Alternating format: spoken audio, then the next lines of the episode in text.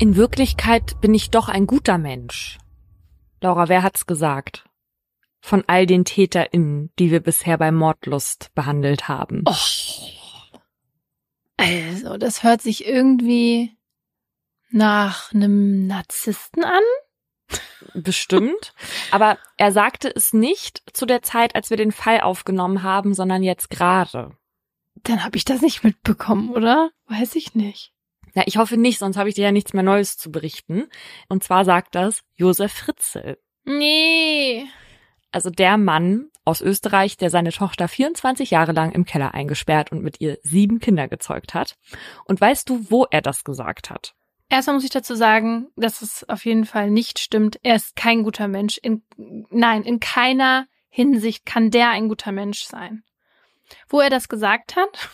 Vielleicht in einem Interview, das er aus dem Gefängnis rausgemacht hat? Nee, in seinem Buch, das er gemeinsam mit seiner Anwältin geschrieben hat. Nein, nein, nein, nein. Und dieses Buch verspricht eben, dass man was über die Beweggründe seiner Tat erfahren soll. Und da finden sich natürlich allerlei Ungeheuerlichkeiten des 87-Jährigen. Also ich habe einige Fragen dazu. Wieso ist das überhaupt erlaubt, dass der ein Buch schreiben darf, was jetzt einfach veröffentlicht wird und der damit ja seinen Kindern und all seinen Angehörigen schadet?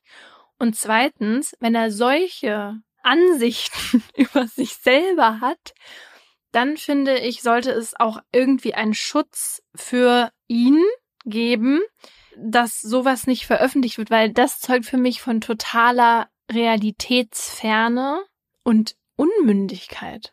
Also tatsächlich finde ich, sollte man sich vielleicht mal generell die Frage stellen, gerade als Strafverteidigerin, deren man dann demnächst einen Antrag auf Entlassung stellen möchte, ob die Veröffentlichung so eines Buchs, ne, wo jemand schreibt, ich bin eigentlich ein guter Mensch, so förderlich ist und nicht vielleicht vermuten lässt, dass jemand sich da nicht genug mit seinen Taten auseinandergesetzt hat und auch nicht genug Reue zeigt. Mhm. Was mich ein bisschen schockiert hat, mal abgesehen von der Nachricht an sich. Ne? Ich habe diese Meldung auf Instagram gesehen und die Kommentare darunter haben mich ein bisschen überrascht, weil viele geäußert haben, dass sie das Buch gerne lesen wollen würden, weil oh. sie, Zitat, wissen wollen, wie so ein Psycho tickt. Und jetzt stell dir vor, du bist seine Tochter und bekommst mit, dass das Buch deines Vaters, Schrägstrich Vergewaltiger, Schrägstrich Täters, ein Bestseller wird, weil die Leute mal seine Seite der Geschichte erfahren wollen. Boah, nee. Also, ich meine, viele Leute hören ja auch unseren Podcast, weil sie wissen wollen, was Menschen dazu führt, Taten zu begehen. Und das interessiert mich auch. Aber mich interessiert nicht, was er zu sagen hat, weil die Konsequenz wäre eben, dass sowas veröffentlicht wird und damit den Opfern schadet. Und außerdem, wie, woher wissen wir denn, dass wir wirklich wissen, was in seinem Kopf abgeht? Das heißt, das, also, das heißt das ja überhaupt nicht. Wenn er da ein Buch schreibt, kann ja auch alles gequillte Scheiße und Lügen sein. Also würde ich jetzt auch nicht unbedingt von ausgehen. Ja, ja, ganz genau. Also es ist natürlich auf jeden Fall ein verklärter Blick und er wird natürlich das schreiben, was er über sich in die Welt tragen möchte. Also da würde mhm. ich zum Beispiel sein psychologisches Gutachten vom Prozess viel interessanter finden, weil man sich dann zumindest auf eine objektive Quelle irgendwie beziehen kann. Ja. Die Bild hat übrigens nach dieser Meldung ein Interview mit seiner Anwältin geführt und hat auch gefragt, wofür die Einnahmen aus dem Buch denn jetzt gut sein sollen. Und sie sagte, es würde ihm nicht um persönliche Bereicherungen gehen, sondern dass sie gemeinsam überlegen wollen, wie das Geld sinnvoll eingesetzt werden kann. Er denkt dabei unter anderem an seine Familie. Zitat. Wow. Also ich denke, Josef Fritze hat in seinem Leben viel getan, aber nicht an seine Familie gedacht. Von daher dachte ich, was ja gut wäre, wenn da jetzt ein öffentliches Interesse an dem Buch bestünde, ne? Ja. Dass es dann ja besser wäre, wenn nur eine Person das liest und dann einfach eine Zusammenfassung macht, dann muss es nicht so oft gekauft werden. Ja. Und jetzt kannst du dir ja mal überlegen, wie ich meinen letzten Sonntag verbracht habe. Du hast dir dieses Buch besorgt. Genau, und noch zu einem Überfluss habe ich es auch gelesen und ich sagte, das war keine Freude. Und ich dachte, für die, die Interesse daran haben, können wir am Ende der Folge nochmal darüber sprechen und einen inhaltlichen Abriss darüber geben. Uh, das ist ein Teaser. Also wenn in dieser Folge die Durchhörrate nicht 100% ist, dann weiß ich auch nicht mehr. Paulina, wie viel hast du heute schon getrunken? Ja, das ist gut, dass du fragst. Denn mir ist aufgefallen, ich bin ja im Winter, so genau wie du, eine viel Teetrinkerin. Und jetzt wird es warm und ich trinke mm. jetzt schon nicht mehr so gerne Tee und mir fällt jetzt gerade diese Übergangsphase schwer, auf Sommergetränke umzusteigen, die nicht zuckerhaltig sind. Ja. Da habe ich nämlich gerade eine Vorliebe für, leider. Ich sehe nämlich auf Paulinas Schreibtisch jetzt nicht mehr so viele Gläser, Schrägstrich Tassen wie sonst, weil eigentlich muss man sich um Paulinas Flüssigkeitsaufnahme keine Sorgen machen, ne? Vor allem nicht am Wochenende. genau. Und bei einer Aufnahme ist eigentlich immer auf jeden Fall ja ein großes Wasserglas, dann Kaffee und der kann mhm. eben dann warm oder kalt sein und eben Tee, aber jetzt ist es eben um einen Behälter dann jetzt schon auch weniger geworden. Ja. Mhm. Aber ich finde es ja schon bemerkenswert, dass du, also Paulina, das müsst ihr wissen, wenn sie durch ihre Wohnung spaziert, hat sie eigentlich immer dieses große Wasserglas dabei. Also egal, wo du hingehst, wenn du dich jetzt äh, im Badezimmer fertig machst oder so, das Wasserglas kommt mit. Oder ans Bett auch. Weil ich immer Durst habe, ja. Ja. Mhm, schon. Das ist wirklich gut, weil bei mir ist das oft so, dass ich es vergesse. Wenn es dann nicht direkt neben mir steht, dann vergesse ich und dann bin ich auch zu faul, um nach unten zu gehen und mir ja. dann Wasser zu holen. Aber das ist bei dir ja nicht so. Du bist einfach zu durstig. Und deswegen bin ich auch ehrlich gesagt wirklich froh, dass sich er ab, ich weiß gar nicht, wann das war, aber es ist schon länger her, damals bei uns hier quasi gemeldet hat und eine Werbung gebucht hat und wir das ja dann testen konnten, weil ehrlicherweise hätte ich mir das, glaube ich, sonst nicht gekauft. Aber was er ab wirklich bei mir geändert hat, ist, dass ich jetzt mehr Wasser trinke. Ja, und zwar zum einen ja, weil es so wirkt, als hätte das Wasser Geschmack was ja eigentlich gar nicht so ist. Hm. Aber auch, weil man mit der Flasche so gut trinken kann. Ja, für mich ist das die beste Erfindung, seit es Trinkflaschen gibt, weil aus der Air-Up trinkt man wie aus so einem großen Strohhalm.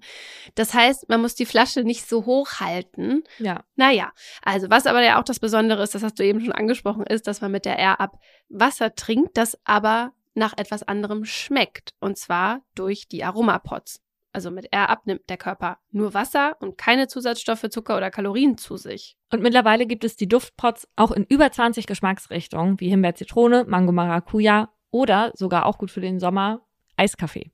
Und wenn ihr euch jetzt auch überzeugen wollt, findet ihr den Link zum Shop und alle Infos auch nochmal in unserer Folgenbeschreibung.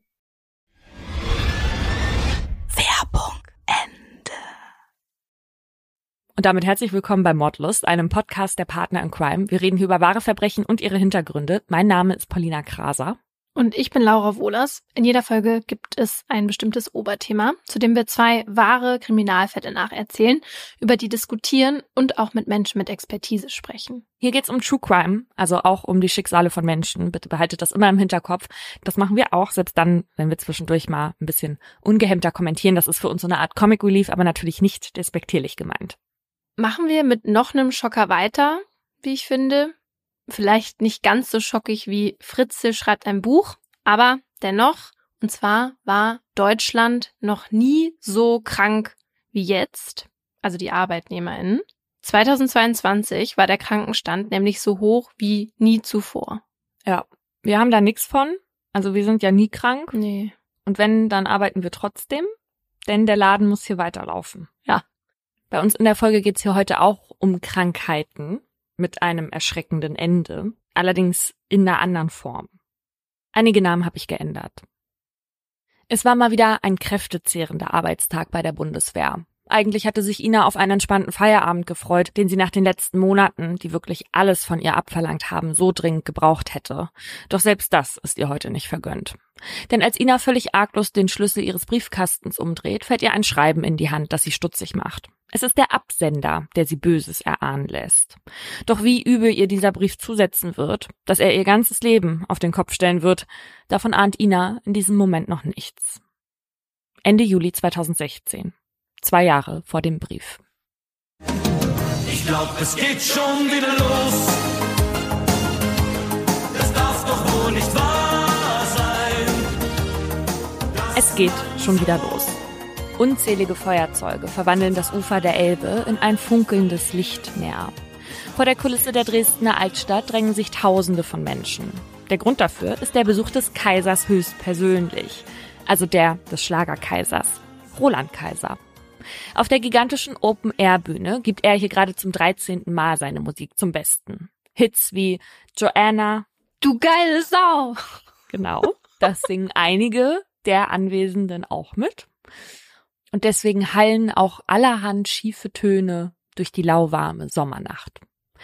Mitten in der glühenden Menge schunkeln im Takt Ina und ihr Freund. Die 45-Jährige mit den kurzen blonden Locken und den blauen Augen, die heute ein bisschen mehr strahlen als sonst, genießt jede Sekunde der Kaisermania. Ihre Liebe zum Schlager hat Ina durch den Mann entdeckt, der an ihrer Seite, wie sie fast jedes Lied vom Kaiser auswendig kann. Frank. Die beiden sind schon seit 14 Jahren ein Paar. Und auch als der Abend schon längst vorbei ist, trägt Ina das Hoch und die Euphorie noch über die nächsten Tage. Wenn sie dann die Musik zu Hause in Radebeul, wo sie mit Freund Frank und ihrer 16-jährigen Tochter Denise wohnt, startet, ist es fast so, als wäre sie wieder dort. Ina braucht die Musik zum Entspannen vor allem wenn sie von einem stressigen Arbeitstag nach Hause kommt. Ihr Job als Verwaltungsangestellte bei der Bundeswehr bereitet ihr nur wenig Freude. In Gedanken ist sie viel lieber schon bei der Kaisermania 2017, weshalb sie sich an einem stressigen Arbeitstag im August nach Feierabend wieder ins Internet vertieft. Ina ist gerne auf Facebook in diversen Roland Kaiser Fangruppen aktiv. Und da ist heute sehr viel los. Denn obwohl die letzte Kaisermania nur wenige Tage zurückliegt, sind vor ein paar Stunden bereits die Karten für 2017 in den Vorverkauf gegangen. Innerhalb kürzester Zeit sind sie allerdings restlos vergriffen. Entsprechend hitzig ist die Stimmung in den Online-Gruppen. Als Ina von einer Empörung darüber leer ausgegangen zu sein zur nächsten scrollt, sticht ihr ein Post ins Auge. Habe noch eine Karte für eine Freundin gekauft, auch wenn ich es selbst gar nicht mehr erleben werde, schreibt eine Frau. Die Worte machen Ina neugierig. Was hat es damit auf sich? Das ist mal ein Beitrag, der hier einige, für die es keine größeren Probleme als das Verpassen eines Konzerts gibt, auf den Boden der Realität zurückholen wird, denkt Ina. Ina klickt auf den Namen der Verfasserin. Lara Schröder. Sie kommt aus Leipzig. Auf ihrem Profil sieht Ina links das Foto einer jungen Frau mit raspelkurzen blonden Haaren, die einen Hut trägt und in die Sonne blickt. Sie wirkt sympathisch. Ina schätzt sie auf höchstens 30. Wieso sollte eine 30-Jährige ein Konzert, das in einem Jahr stattfindet, nicht mehr erleben können? Weil es in der Roland-Kaiser-Fangemeinde ein großes Zusammengehörigkeitsgefühl gibt, schreibt Ina der fremden Frau eine Nachricht. Und erstaunlicherweise geht Lara sehr offen auf ihr Schicksal ein. Sie textet zurück, dass sie schwer an Krebs erkrankt sei. Ein Nierenkarzinom. Bereits zweimal habe sie erfolgreich gegen die Krankheit angekämpft, schreibt sie, doch dieses Mal bleibe ihr keine Chance. Dieses Mal sei der Krebs unheilbar. Lara schreibt, sie habe nicht mehr lange zu leben, maximal noch ein halbes Jahr. Ina ist schockiert und ergriffen von dem, was sie da auf dem Bildschirm lesen muss. Wie viel Unglück kann ein Mensch in so jungen Jahren ertragen? Weil Ina so gerührt von Laras Geschichte ist und sie sie noch dazu sympathisch findet, schickt sie ihr ihre Nummer. Von diesem Zeitpunkt an schreiben sich die beiden zwei, dreimal die Woche. Ihr Kontakt wird immer intensiver. Nach ein paar Wochen telefoniert Ina fast jeden Morgen mit der 16 Jahre jüngeren Lara. Lara erzählt Ina von ihren Behandlungen und Besuchen bei Ärztinnen, während Ina von ihrem Alltag berichtet, von ihrem Job, von ihrem Freund Frank und ihrer Tochter Denise. Lara vertraut Ina in kürzester Zeit ihren gesamten Schmerz an. Sie erzählt von ihren Freundschaften, die wegen der Krankheit zu Bruch gegangen sind, und von ihren beiden Katzen, die die einzigen sind, bei denen sie sich sicher sein kann, dass sie sie nicht fallen lassen. Ina hat Mitleid mit Lara und gleichzeitig sieht sie in ihr eine Ablenkung von ihrem monotonen Arbeitsalltag und ihrer Beziehung zu Frank, in der es schon länger kriselt. Ina bewundert Lara für ihre Stärke und Tapferkeit und für ihre ansteckende gute Laune, die sie trotz allem versprüht. Klagen hört Ina von Lara kaum. Manchmal kommt es vor, dass Lara traurig wird, wenn sie von Zukunftsplänen anderer hört, weil sie selbst keine mehr machen kann. Doch plötzlich gibt es Anfang Oktober doch einen kleinen Lichtblick für Lara. Lara berichtet Ina, dass ihre Ärztin, Dr. Fischer, vorgeschlagen habe, noch einmal eine Chemo zu machen. Die Chancen dadurch, ihr Leben um ein paar Monate zu verlängern, stünden gut. Und Zeit ist in Laras Leben die einzige Währung, die noch zählt. Doch sie hat Zweifel, ob sie die Kraft dafür hat, die Chemo durchzustehen. Nach vielem gut Zureden von Ina und dem Versprechen, dass sie sie dabei unterstützen wird, stimmt Lara schließlich zu. Unter der Bedingung, dass sie vorher einmal gemeinsam in den Zoo gehen. Lara würde so gerne noch einmal Tiere sehen, die es hier in der freien Wildbahn nicht gibt. Und wer weiß, ob sie nach der Chemo es noch schafft, diesen Punkt von ihrer Bucketliste zu streichen. Ein Wunsch, dem Ina gerne nachkommt. November 2016. Ein Jahr und neun Monate vor dem Brief. Gegen halb elf steht Ina aufgeregt am Dresdner Hauptbahnhof, als eine große Frau mit kurzen Haaren schnurstracks auf sie zuläuft. Sie schaut zu Boden, wirkt fast schüchtern. Ina schließt Lara sofort liebevoll in die Arme. Eine knappe Viertelstunde später schlendern die beiden Frauen gemütlich durch die 13 Hektar des Zoos und plaudern ausgiebig, genauso wie sie es die Monate zuvor am Telefon getan haben. Schlager, Fußball, Motorsport. Ina kommt es vor, als wäre Lara eine alte Vertraute. Nur über eine Sache will Lara nicht reden, ihre Krankheit. Deshalb schneidet Ina das Thema auch nicht an und erzählt stattdessen von Tochter Denise und wie nahe sie ihr steht. Lara wird traurig. Ina versteht zuerst nicht wieso, doch dann erzählt Lara ihr von ihrer Kindheit, die geprägt war von Gewalt und Unmenschlichkeit. Erst sei sie in der DDR ihren leiblichen Eltern weggenommen, danach zwangsadoptiert worden und geriet zu allem Überfluss auch noch in die Hände von Menschen, die ihr ihre Erziehung mit Gewalt einprügeln wollten bei denen jedes Mal Fäuste flogen, wenn sie statt einer Eins nur eine Zwei nach Hause brachte und sie tagelang mit Essensentzug straften. Familiären Rückhalt hat Lara also nie erfahren, beteuert sie. Ina schluckt. Es ist ein schönes erstes Treffen, aber Ina muss das, was Lara alles hat erleiden müssen, erstmal verdauen. Es gibt so viel Ungerechtigkeit auf der Welt, denkt Ina. Da kommt ihr ein Gedanke. Um Lara nicht tatenlos ihrem Schicksal zu überlassen, entscheidet Ina ihr die letzte Zeit noch so angenehm wie möglich machen zu wollen, damit sie wenigstens jetzt auch mal die schönen Seiten des Lebens kennenlernt. Und damit sie erfährt, dass es auch Menschen gibt, auf die sich Lara verlassen kann, gerade jetzt, wo ihre schlimmste Reise noch bevorsteht. Zwei Monate später besucht Ina Lara das erste Mal zu Hause in Leipzig. Vor einem weißen Familienhaus stellt Ina ihr Auto ab. Im zweiten Stock lebt Lara zusammen mit ihren beiden Katzen. Laras Gesicht wirkt müde und blass, als sie Ina die Tür zu ihrer Zwei-Zimmer-Wohnung öffnet. Sie trägt eine Mütze, um die lichten Haare zu verdecken. Ihre Augenbrauen sind fast vollständig ausgefallen. Die Chemotherapie scheint inzwischen sichtbare Spuren zu hinterlassen. Lara lässt sich auf ihrem ausgeklappten Sofa im Wohnzimmer nieder. Tagsüber muss sie hier viel liegen, vor allem seit der Chemo. Seitdem müsse sie sich oft erbrechen, habe Kreislaufprobleme und epileptische Anfälle. Ina ist überrascht, als Lara ihr sagt, dass sie in diesem Zustand gerne noch mal ein paar Tage verreisen würde. Immer wieder wird sie von Lara durch ihren Lebenswillen beeindruckt und davon, das Beste aus ihrer Situation machen zu wollen. Im März geht es für Ina und Lara deswegen auf eine viertägige Flusskreuzfahrt von Passau nach Wien, die Ina organisiert hat. Auch sonst kümmert sich Ina um alles, wozu Lara wegen ihrer schwindenden Kräfte nicht mehr in der Lage ist. Einkaufen, Wäsche machen, putzen, sich um die Katzen kümmern. Sie ist für Lara all das, was diese in ihrem Leben bisher nie hatte. Fürsorgliche Mutter, große Schwester, mit der sie quatschen kann und starke Schulter, wenn sie eine zum Anlehnen braucht. So hatte sie es ihr versprochen.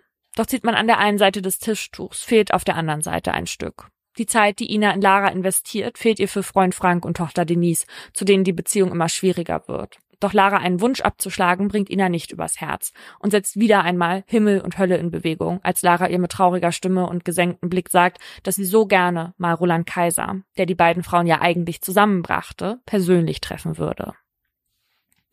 25. März 2017. Etwa eineinhalb Jahre vor dem Brief.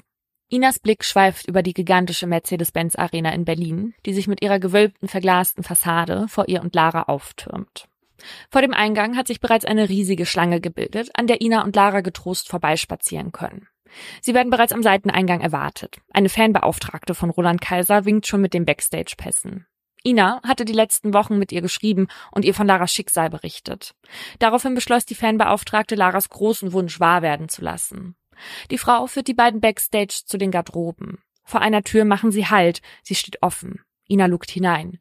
Jetzt wird sie selbst etwas nervös. Roland Kaiser höchstpersönlich kommt auf sie zu, begrüßt die beiden herzlich, zeigt sich interessiert an seinen Fans. Ina hält sich zurück, immerhin soll Lara die ganze Aufmerksamkeit des Kaisers genießen. Doch die verstummt, als er sie nach ihrem Lieblingslied fragt. Auch als er sich betroffen über Laras Krankheit zeigt, bringt sie keinen Ton raus. Damit keine peinliche Stille entsteht, lenkt Ina das Gespräch auf Kaiser Mania und plaudert für einige Minuten mit ihrem Idol, bis es nach einer Viertelstunde Zeit wird, für die beiden sich in den Saal zu begeben. Vorher knipsen sie aber noch ein Erinnerungsfoto. Ina weiß, dass sie darauf irgendwann alleine blicken wird, wenn Lara nicht mehr da ist, und sich freuen wird, dass sie ihr diesen besonderen Moment noch schenken konnte. Nur wenige Monate später hat sich die Welt um Ina deutlich verdüstert. Lara geht es seit einigen Wochen richtig schlecht. Die Metastasen in ihrem Körper haben sich trotz Chemo weiter ausgebreitet und bereits Oberschenkel und auch den Kopf erreicht, weshalb Laras Sprachzentrum beeinträchtigt ist. Das sieht Ina selbst an ihren Nachrichten. Lara hat plötzlich Probleme mit der Grammatik. Manche Worte vergisst sie ganz. Wenn Ina Sätze wie mir gehen schlecht liest, bricht ihr das das Herz. Lara hat mittlerweile außerdem offenbar Wasser in der Lunge, weshalb sie jetzt ein bis zweimal die Woche zur Dialyse muss. Wenn die beiden etwas unternehmen, muss Ina Lara jetzt häufiger im Rollstuhl schieben. Inzwischen hat Ina auch die Kommunikation mit Laras Ärztin Dr. Fischer übernommen.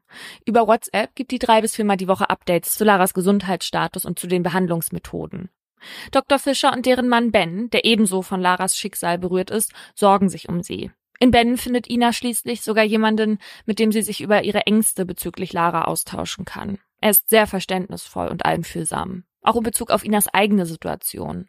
Sie fühlt sich seit Wochen immer ausgelaugter, hat das Gefühl, dass der Krebs nicht mehr nur über Lara, sondern auch langsam über sie selbst bestimmt. Vor allem, weil Dr. Fischer Ina schlechtes Gewissen füttert, wenn sie ihr von den schlimmen Stürzen und Anfällen berichtet, die passieren, wenn Ina gerade nicht bei Lara ist. Also besucht Ina Lara noch regelmäßiger, übernimmt noch mehr Aufgaben. Einmal, da ist sie gerade bei Lara am Putzen, als die plötzlich am ganzen Körper beginnt zu zittern. So stark, dass sie sogar vom Sofa rutscht und auf dem Boden landet. Ein lauter Rums halt durch den Raum. Ina packt der Schrecken. Sie beugt sich über Lara. Sie scheint weggetreten zu sein. Ina sprintet zum Kühlschrank. Sie weiß, was jetzt zu tun ist. Auf solche Situationen hat sie Dr. Fischer vorbereitet. Im Kühlschrank lagern einige Einwegspritzen, die die Anfälle stoppen sollen. Sie greift sich eine davon, rennt zurück zu Lara, die immer noch wild zuckt. Das macht es schwierig für Ina, die Spritze zu setzen. Sie zieht Laras T-Shirt nach oben, vor ihr offenbart sich ein zerstochener Bauch. Dann jagt sie die Nadel in ihre Bauchfalte und drückt den Kolben nach unten. Fünf Minuten lang starrt Ina gebannt auf Lara. Ganz langsam ebbt das Beben in ihrem Körper ab, bis auch Ina wieder normal atmen kann. Für Ina ist die Pflege von Lara mittlerweile ein enormer emotionaler Drahtseilakt, bei dem sie droht, die Balance zu verlieren.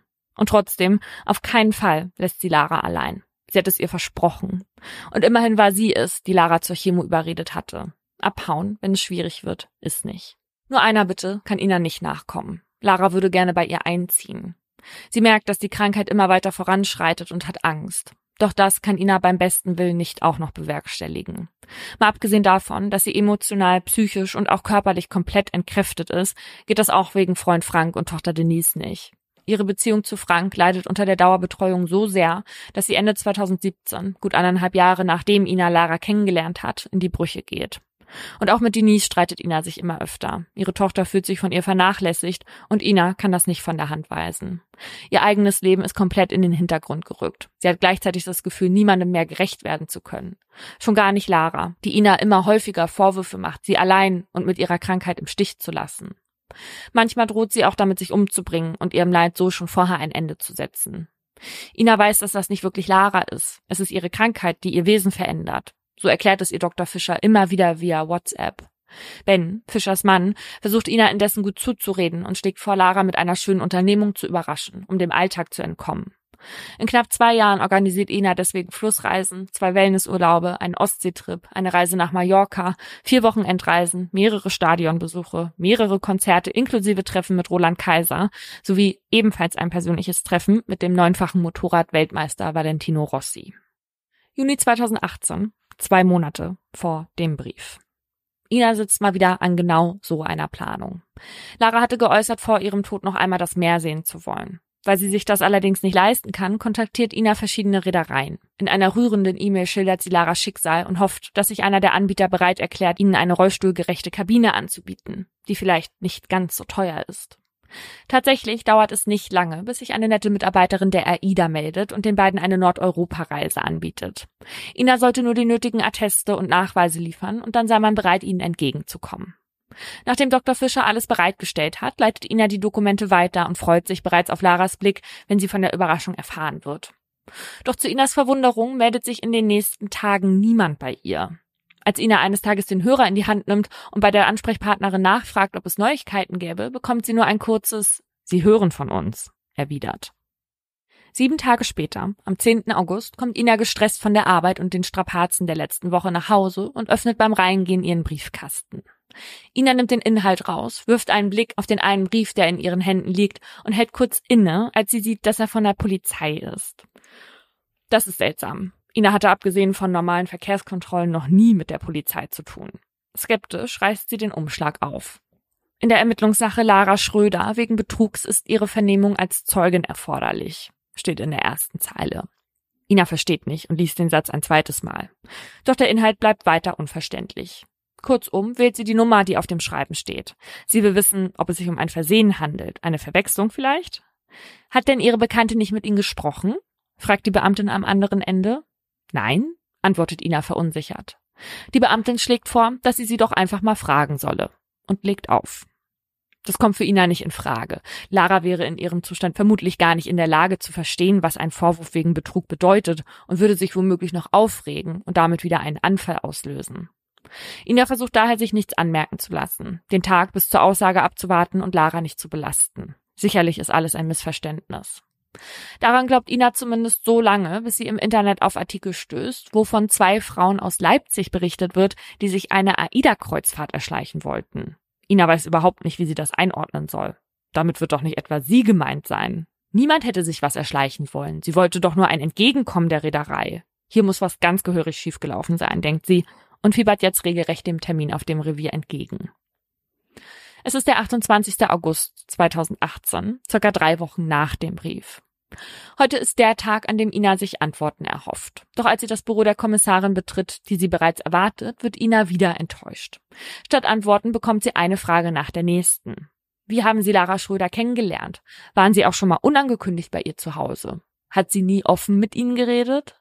So langsam reicht es Ina. Worüber denn geredet, will sie wissen. Die AIDA habe Anzeige erstattet, weil es Unstimmigkeiten mit Laras Dokumenten gegeben habe, die ihre Krankheitsgeschichte belegen sollen. Die Ermittlungen der Polizei hätten ergeben, dass Lara völlig gesund sei. Sie habe weder Krebs noch brauche sie einen Rollstuhl und schon gar nicht sei sie krankheitsbedingt dem Tode geweiht. Ina stockt der Atem. Lara habe das alles erfunden, schildert die Beamtin weiter. Wie bitte? denkt Ina. Das ist ja wohl der größte Unsinn, den sie jemals gehört hat. Sie hat es doch mit ihren eigenen Augen gesehen, verteidigt Ina Lara. Die Anfälle, die Medikamente, das kann man doch nicht alles vorspielen. Wut steigt in Ina auf. Einer Todkranken sowas zu unterstellen, das ist ja eine Frechheit. Dr. Fischer werde das sicher alles aufklären können, beteuert Ina. Mit Laras Ärztin habe sie regelmäßig im Austausch gestanden, die Beamtin könne sie gerne kontaktieren. Ina gibt der Beamtin die Nummer von Dr. Fischer und von ihrem Mann Ben, die sie daraufhin prüfen lässt. Wenig später dreht sie Ina ihren Bildschirm zu. Zu sehen sind beide Handynummern, darunter ein Vermerk, auf wen sie angemeldet sind. Lara Schröder. Tatsächlich hatte Ina nie mit beiden telefoniert oder sie gar persönlich gesprochen, sondern immer nur WhatsApp-Kontakt gehabt. Doch daran, dass die beiden existieren, hatte Ina nie gezweifelt. Tatsächlich gibt's eine Dr. Fischer in Leipzig, die als Allgemeinmedizinerin praktiziert. Das wusste Ina. Das ist zu viel für sie. Ihr Kopf brummt. In Roland Kaisers Text heißt es, das kann doch wohl nicht wahr sein, dass man so den Halt verliert. So fühlt sich Ina gerade, nur ohne die stimmungsvolle Begleitmelodie.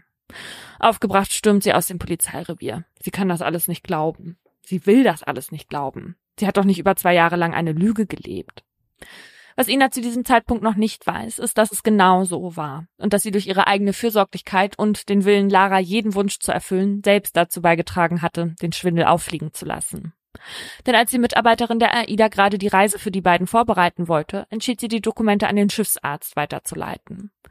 Weil der Nachfragen zu der Medikamentenvergabe von Lara hatte, meldete er sich kurzerhand bei der Praxis, die auf dem Attest vermerkt war. Dr. Fischer aus Leipzig. Doch als er den Namen Lara Schröder nannte, wurde ihm vom anderen Ende mitgeteilt, dass in der Patientinnenkartei niemand unter diesem Namen vermerkt sei. Daher kann die Praxis auch gar keine Atteste für diese Patientin ausgestellt haben. Ergo, es handelt sich dabei um eine Fälschung. Während Ina also noch auf Rückmeldung der freundlichen AIDA-Mitarbeiterin wartete, meldete die den Vorfall bereits der Polizei. Was Ina für die Presse zu einer Mittäterin machte. Als Ina langsam beginnt zu begreifen, dass sie den Gedanken zulassen muss, getäuscht worden zu sein, läuft ihr ein Schauer über den Rücken. Für sie bricht eine Welt zusammen. Für was für einen Menschen hatte sie sich da Tag für Tag aufgeopfert? Ina beschließt, Lara aus der Reserve zu locken, um so aus ihr vielleicht ein paar mehr Informationen rauszubekommen.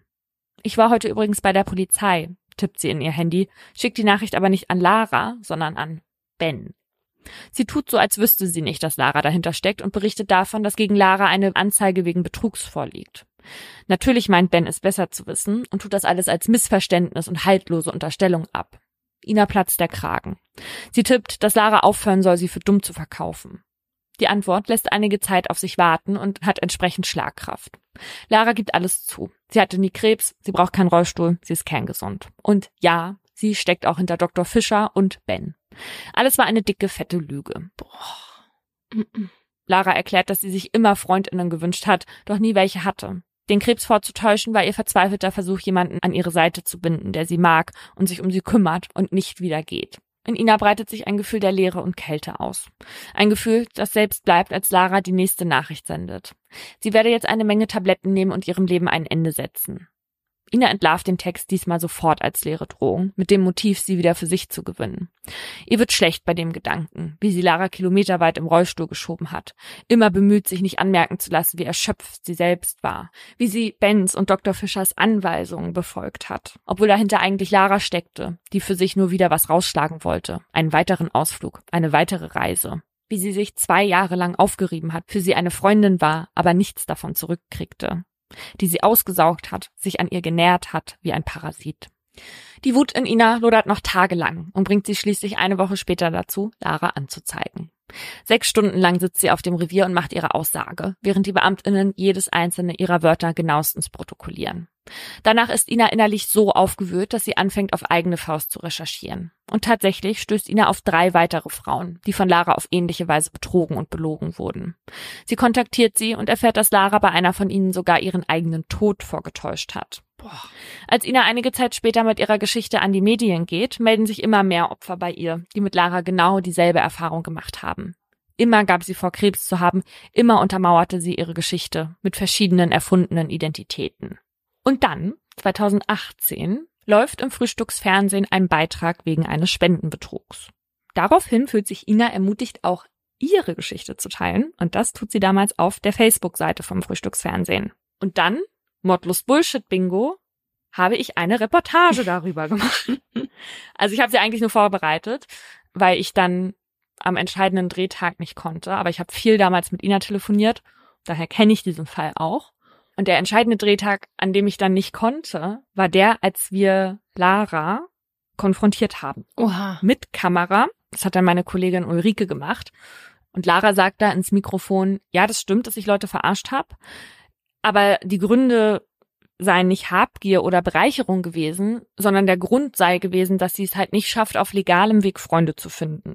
Und dass sie nie gelernt hat, Freundschaften zu führen. Ja, Okay, aber ich glaube, sie fand es auch ziemlich cool, die ganzen Sachen zu machen und für günstiger irgendwo hinzufahren und zu irgendwelchen Konzerten irgendwelche Promis zu treffen. Ja, klar. Also die hat ja, ja. etliche Vorteile, auch die ganze Aufmerksamkeit. Ja. Also, ja. Als Lara dann durch diese Konfrontation auch Wind davon bekommt, dass sich Ina gegen sie gewendet hat, schreibt sie ihr, ich kann auch ganz anders. Fang nicht an, Lügen über mich zu verbreiten. Doch davon lässt sich Ina nicht unterkriegen. Sie ruft alle Betroffenen dazu auf, Aussagen bei der Polizei zu machen. Am Ende kommen so ungefähr 15 Berichte zusammen. Aufgrund des ständigen Zustroms an Informationen werden die Ermittlungen der Kriminalpolizei allerdings immer komplexer und ziehen sich jahrelang hin. Schließlich stellen die Beamtinnen auch Laras Medikamente sicher. Und es kommt heraus, Laras Krebsmedikamente waren nichts anderes als handelsübliche Vitamintabletten, in den Spritzen lediglich Kochsalzlösung. Um ihren Schaden greifbar zu machen, bittet die Polizei Ina eine Aufstellung über ihre finanziellen Ausgaben anzufertigen. Als Ina die Zahl am Ende der langen Liste liest, ist sie selbst schockiert. Über 12.000 Euro hat sie in Lara investiert. Boah. Für die wöchentlichen Fahrten nach Leipzig, Reisen, Ausflüge, Essen und, und, und.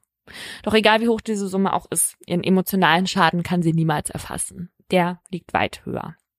Eine kleine Wiedergutmachung für all die Qualen, die sie durch Lara erlitten hat, erhofft sie sich von einem Prozess. Doch ihre Hoffnung wird zerschmettert. Denn eine Vielzahl an Tatvorwürfen, von denen Ina und andere Betroffene berichtet haben, werden gar nicht erst zur Anklage gebracht.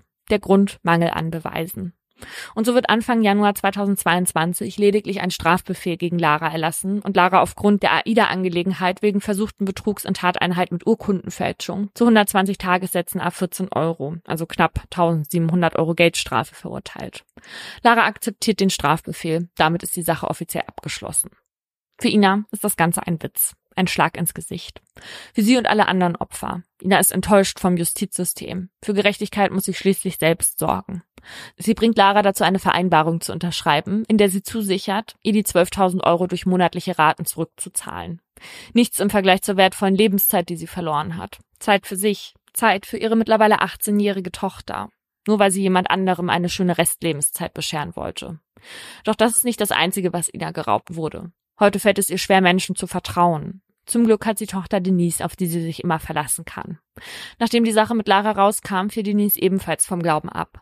Die gemeinsame Aufarbeitung hat die beiden enger zusammengeschweißt, als sie es vorher waren, und Ina aus einem tiefen Loch der Traurigkeit geholt, in dem sie sehr, sehr lange steckte. Doch dank Denise war Ina sich schnell sicher. Bald geht's wieder los. Und es wird auch nie vorbei sein, wenn man so die Lust auf Leben spürt. Und das tut Ina heute wieder. Also darüber bin ich jetzt echt erleichtert, weil das tut einem einfach so leid, dass jemand wie Ina, die einfach nur helfen wollte und Mitleid mit jemanden hatte, den sie ja gar nicht kannte und ihr ganzes Leben aufgegeben hat, nur um jemand anderen zu helfen, die ja nicht mal jetzt ihre beste Freundin war oder geworden ist oder so, sondern weil sie einfach Empathie hatte und selbstlos war. Das tut einem dann irgendwie noch mal mehr leid, wenn so jemand dann so hinters Licht geführt wird, so emotional und ihr dadurch irgendwie dieses Vertrauen in, in die Menschen genommen wird. Ja, und das ist halt auch nicht nur Ina passiert. Ne? Also Mhm. ich finde einfach, dass die so einen krassen Kollateralschaden hinterlassen hat bei ganz vielen. Und als jemand, der diverse Angehörige, Freundinnen und auch Partner mit Krebs hat beziehungsweise hatte, weil sie verstorben sind, bin ich wirklich absolut ungehalten, Mhm. was diese Frau angeht. Das ist so schlimm, eine Chemo durchzumachen. Das ist natürlich für die Leute schlimm, die die Krankheit haben und die durch diese Behandlung müssen. Aber es ist auch so schlimm für die Angehörigen und für die Zugehörigen, die sich um die kümmern, die sich um die sorgen, ne, die, die einfach Ja. Angst haben, dass die am nächsten Tag aufwachen und die Person ist nicht mehr da, weil sie verstorben ist.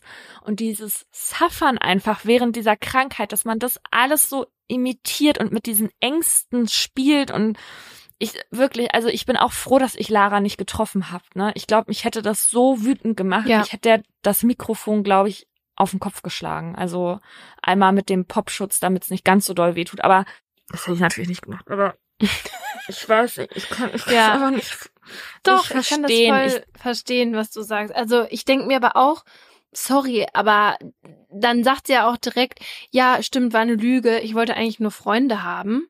Und man denkt sich so, ja, frag dich mal, warum du keine Freunde hast, ja. ja, ja, Wenn du ja. so eine Person bist, ja, die sich sowas ausdenken kann und anderen Leuten sowas antun kann, so manipulativ sein kann, dann hast du keine Freunde. Also so viel Energie, wie die in dieses Rollenspiel gesteckt hat, steckt doch einfach so viel Energie da rein, eine nette Person zu spielen. Dann bist du wenigstens äh, auch für die andere Person eine Bereicherung zu spielen.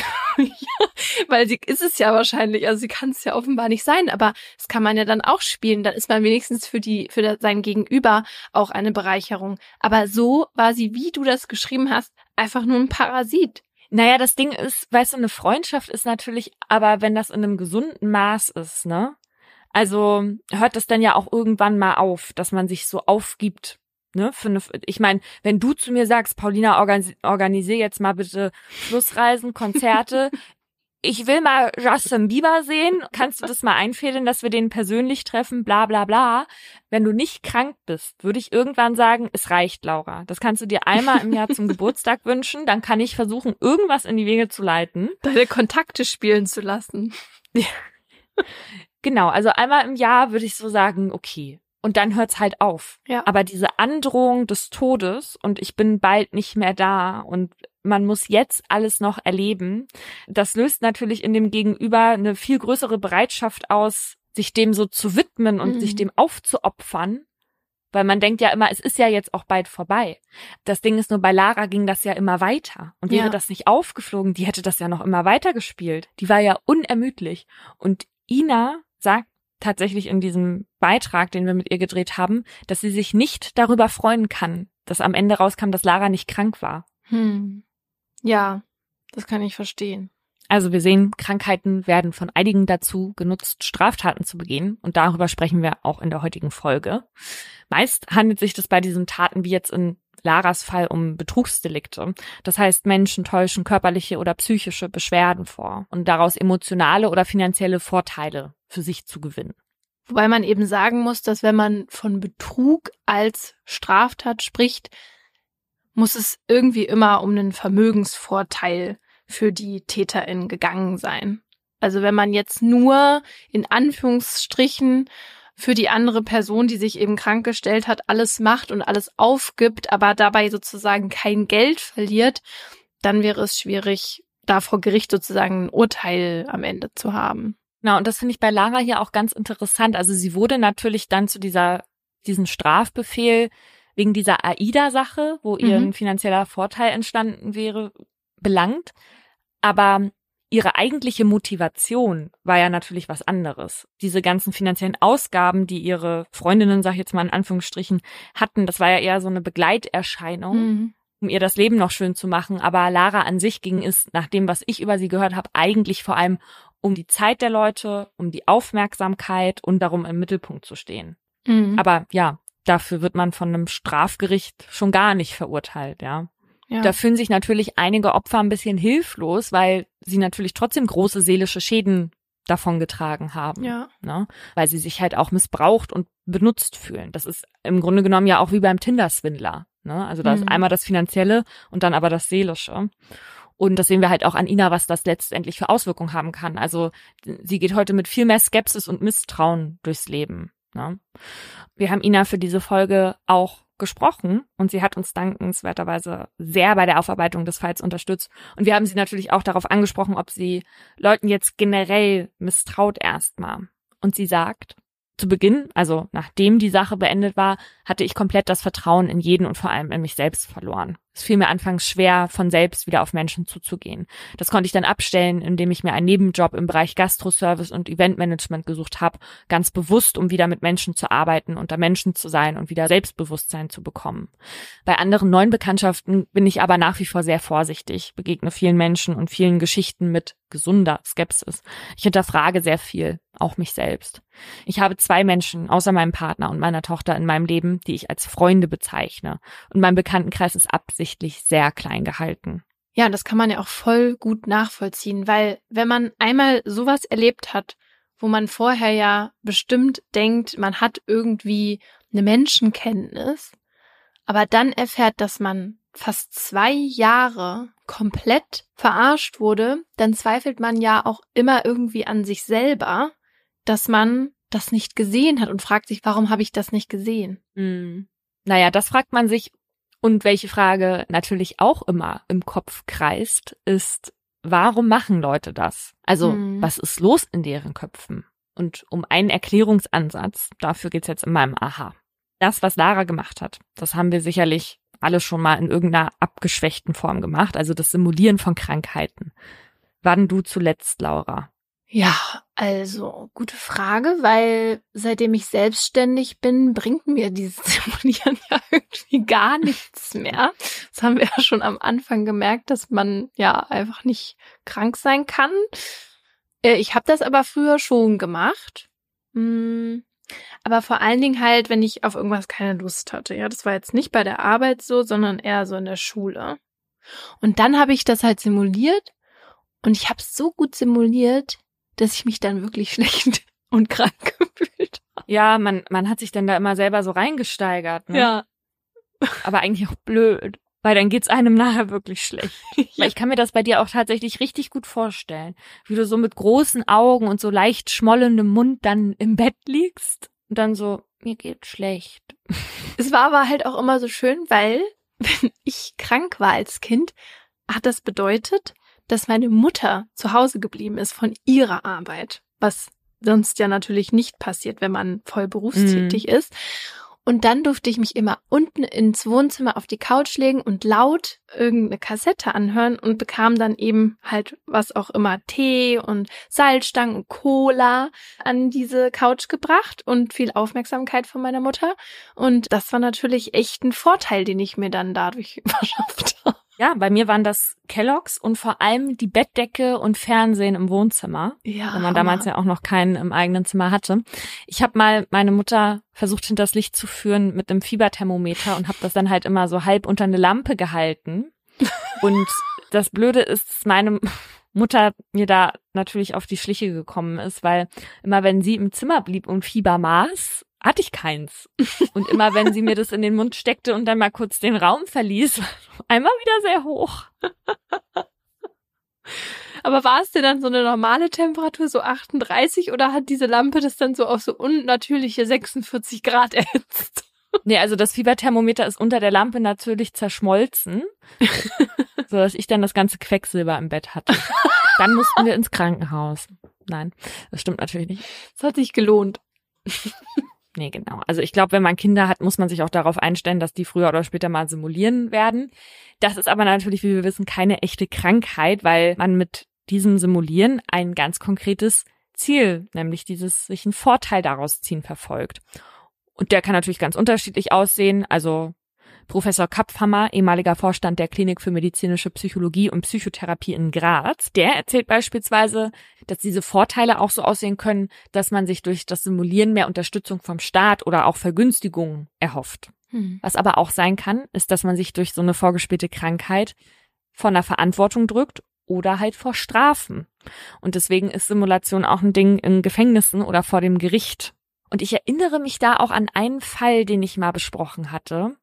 Da war so ein sehr alter Mann vor Gericht. Ich weiß leider nicht mehr, welcher Fall das war. Aber es ging um einen Mord, das weiß ich noch, weil das so lange her war und jede andere Straftat wäre verjährt gewesen. Und da hatten die vor Gericht nämlich auch den Verdacht, dass der Angeklagte simuliert, weil der immer sehr zittrig in den Gerichtssaal gegangen ist und immer so getan hat, als ob der gar nichts versteht, auch schon taub und so. Nee, geht, verstehe ich alles gar nicht mehr. Und draußen, wenn Pause war, hat er sich immer ganz normal mit seinem Strafverteidiger unterhalten. Ja, und es gab doch auch den Fall, von dem haben wir auch mal in der Diskussion erzählt. Ähm, da hat ein Täter aus den USA versucht zu simulieren, dass er eine Persönlichkeitsstörung hat und eigentlich zwei Persönlichkeiten. Und dass die andere Persönlichkeit ähm, diese Tat begangen hat und dass er deswegen quasi schuldunfähig gesprochen werden sollte. Das hat man dem aber auch nicht abgenommen. Genau, also viele Gründe dafür, Krankheiten vorzutäuschen. Es gibt allerdings noch einen anderen. Und zwar, weil man tatsächlich psychisch krank ist und unter einer sogenannten artifiziellen Störung leidet. Und tatsächlich hatte Lara auch bei der Konfrontation mit dem Frühstücksfernsehen gesagt, dass bei ihr auch eine psychische Erkrankung dahinter stecken würde. Jetzt wissen wir natürlich nicht, ob sie die wirklich diagnostiziert bekommen hat oder sie sich einfach selbst diagnostiziert hat.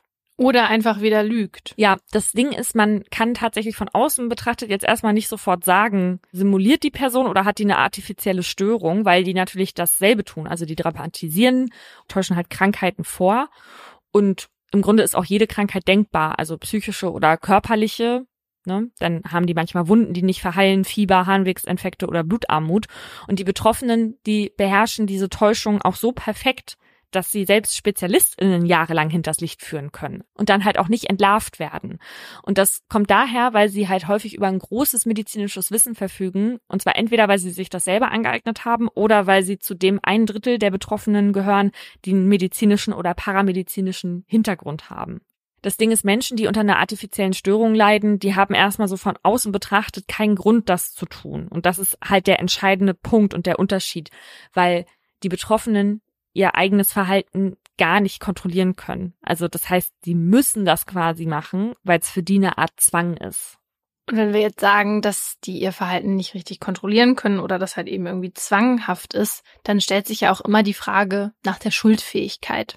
Wie wir wissen, kann man nach Paragraph 20 Strafgesetzbuch schuldunfähig beziehungsweise nach 21 vermindert schuldfähig gesprochen werden, wenn man jetzt zum Beispiel aufgrund einer seelischen Störung das Unrecht der Tat nicht einsehen kann oder nicht danach handeln kann. Und wenn das so ist, dann kommen die Betroffenen unter Umständen eben nicht ins Gefängnis, sondern in die forensische Psychiatrie. Und es ist so, dass diese artifiziellen Störungen zum Teil eine große Macht über die Betroffenen haben und auch ihre gesamte Lebensführung bestimmen. Aber wie sehr die ihre Handlungen dann noch kontrollieren können, kommt natürlich immer auf den Schweregrad der Erkrankung an. Und das müssen dann immer psychiatrische GutachterInnen individuell beurteilen. Wir wissen, dass von anderen psychischen Störungen, wie zum Beispiel der histrionischen Persönlichkeitsstörung oder auch bei Borderline, dass die jetzt eher selten dazu führen, dass man komplett schuldunfähig gesprochen wird. Bei den artifiziellen Störungen ist die Schuldfähigkeit normalerweise aber auch zumindest eingeschränkt. Das Ganze wird so ein bisschen verständlicher, wenn man sich die Motivation der Betroffenen anschaut. Also die Motivation von Leuten mit artifizieller Störung ist nämlich im Gegensatz zu den SimulantInnen in erster Linie in die Rolle der Patientin oder des Patienten zu schlüpfen und dann halt behandelt zu werden. Was genau da so bei denen hintersteckt, das ist noch nicht ganz erforscht, aber ExpertInnen vermuten, dass es denen halt natürlich auch darum geht, Aufmerksamkeit und Fürsorge von ihrem Umfeld oder halt von medizinischem Fachpersonal zu bekommen. Die haben halt ein Verlangen danach, dauerhaft krank sein zu wollen. Und das geht sogar so weit, dass sie dann halt auch nicht davor zurückschrecken, sich selbst zu verletzen, um eben diese Krankheiten auch herbeizuführen. Und das heißt, ungefähr 70 Prozent der Betroffenen, die spielen die Krankheiten nicht nur vor, sondern die lösen die tatsächlich selber aus. Und das machen die, indem sie beispielsweise ihre Haut mit Säure einreiben, die schlucken Abführmittel, die spritzen sich Speichel oder nehmen sich selbst große Mengen an Blut ab. Einige fälschen dann halt auch noch zur Untermauerung ihre Krankenakten, geben falsche Daten an oder unterschlagen Vorbefunde. Und das machen SimulantInnen in der Regel halt nicht. Wie häufig jetzt eine artifizielle Störung vorkommt, das ist schwer zu sagen. Also gerade im Hinblick darauf, dass natürlich nicht alle Fälle erkannt werden.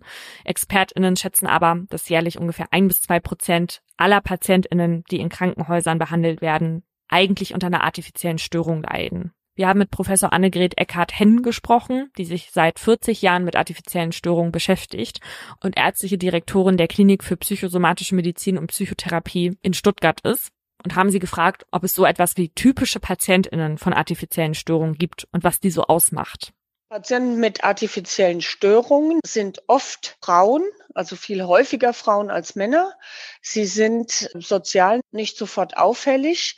Sie zeigen kein spektakuläres, auffälliges Verhalten, sondern wirken erstmal wie ein durchschnittlicher normaler Patient. Sie haben oft begleitende psychische Störungen, Persönlichkeitsstörungen, aber auch andere Störungen wie zum Beispiel depressive Erkrankungen auch manchmal Essstörungen. Meistens beginnt die Krankheit durchschnittlich Mitte 30, kann aber auch früher beginnen. Ansonsten ist es eine heterogene Gruppe, wo man nicht sagen kann, die sind immer so und so, sondern es ist eine heterogene Gruppe, die auch individuell unterschiedliche Vorgeschichten haben. Also dieses unauffällig heißt, die sind sozial angepasst, haben irgendwie Familien und Freundinnen und auch wenn die ins Krankenhaus kommen, sind die total freundlich und werden eigentlich meist von dem ganzen Personal da gemocht. Und wenn ich da jetzt so an Lara denke, also ich meine, wir können keine Ferndiagnosen stellen, wollen wir auch gar nicht, aber sie ist zwar eine Frau, okay, aber ansonsten treffen diese Merkmale von einer artifiziellen Störung nicht wirklich auf sie zu. Ne? Also die war sozial nicht unauffällig und integriert auch gar nicht. Also weder familiär noch gesellschaftlich noch beruflich. Und Lara hatte offenbar auch tatsächlich große Probleme mit ihrer Familie. Also sie wurde offenbar auch wirklich adoptiert und hatte halt auch kaum Freundinnen außer Ina und sie war arbeitslos zu dem Zeitpunkt. Ja, und Lara hat ja offenbar auch schon alles immer sehr genau kontrolliert, was ihre vorgetäuschten Krankheiten anging. Also die hat ja jetzt äh, sich nicht wirklich in Gefahr begeben. Genau, und zum Beispiel auch diese Spritzen, die sie vorbereitet hat im mhm. Kühlschrank, da war ja nichts drin, was dazu geführt hätte, dass es ihr schlechter geht, sondern das war halt diese Kochsalzlösung. Professorin Eckhart Henn hat uns da von ganz anderen Beispielen erzählt, die zeigen, wie weit Menschen gehen, die tatsächlich eine artifizielle Störung haben. Ich habe mehrere Patienten im Lauf der Jahre kennengelernt, die aufgrund der artifiziellen Störung zum Beispiel durch Selbsteinspritzung von verschmutzten Lösungen so weit gekommen sind, dass sie Gliedmaßen amputiert bekommen haben. Bis hin, dass wir Patienten gesehen haben, die nur noch einen Oberschenkel stumpf hatten, ja. Also wo das ganze Bein dann schließlich so stückweise amputiert worden ist. Oder andere Patienten, die zum Beispiel 20 bis sogar 40 Bauchoperationen und Bauchspiegelungen hinter sich haben. Ja, und Lara hat sich halt nie so verletzt oder Krankheiten selbst ausgelöst, dass sie dann wirklich von Ärztinnen hätte behandelt werden müssen. Das hat sie alles gefälscht. Das hat sie alles als Lügenkonstrukt aufgebaut. Ja, und das ist bei Menschen mit artifizieller Störung eben anders. Professorin Eckart Henn hat uns erklärt, dass Betroffene ihren Körper nicht als Zuhause ansehen, sondern als Mittel zum Zweck, um eben das zu erreichen, was sie möchten. Weil ihr Körper gehört ihnen und den können sie beherrschen. Wenn andere darunter leiden, dann reagieren sie oft sehr kalt. Das kommt daher, dass ungefähr ein Drittel bis zur Hälfte der Betroffenen in ihrer Kindheit immer wieder traumatisiert wurde, beispielsweise durch Gewalt, Missbrauch oder auch Vernachlässigung. Mein Fall zeigt, was passieren kann, wenn andere von dir Besitz ergreifen. Alle Namen habe ich geändert. Dezember 2016. Es ist der Tag vor Heiligabend. Das Café Extrablatt in Wuppertal erstrahlt in festlichem Glanz.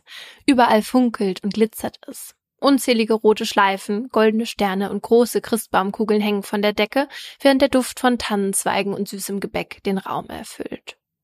An den kleinen eckigen Tischen stimmen sich die Gäste vorfreudig auf die kommenden Feiertage ein, als plötzlich ein dumpfer Knall das besinnliche Treiben unterbricht. Es ist der wuchtige Körper eines Mannes, der ungebremst auf dem dunklen Holzboden des Lokals landet und dort liegen bleibt. Nach einigen Sekunden des Schreckens stürmen mehrere Menschen zu dem beleibten Mann mittleren Alters und beugen sich voller Sorge über ihn. Gemeinsam versuchen sie zu helfen, ihn aufzurichten. Vergebens. Zu groß sind die Schmerzen des Mannes mit Halbglatze, der sich auf dem Boden krampfhaft windet. Hat er einen Kreislaufzusammenbruch oder vielleicht sogar einen Herzinfarkt? Im Café Extrablatt weiß man nicht weiter. Auf der Suche nach Hilfe wählt jemand kurzerhand die 112. Nur wenige Minuten später eilt ein Notarzt im Laufschritt heran. Verdacht auf Epilepsie lautet sein Fazit. Schnellstmöglich wird der Patient mit dem Rettungswagen ins nahegelegene Helios Klinikum gebracht. Dass das seit Ende November bereits die vierte notfallmäßige Einlieferung des Mannes in ein Krankenhaus ist, ahnt hier niemand. Etwa einen Monat zuvor. Es ist bereits 22 Uhr, als in Kurt Beckers kleiner Dachgeschosswohnung im nordrhein-westfälischen Minden das helle Surren der Türglocke ertönt. Überrascht macht sich der 58-Jährige auf zum Eingang. Draußen im Dunkeln erwartet den hageren Mann mit weißem Haar und Schnurrbart ein Paketbote, der ihm wortkarg einen Karton in die Hand drückt. Kurt wundert sich. Er kann sich nicht erinnern, etwas bestellt zu haben.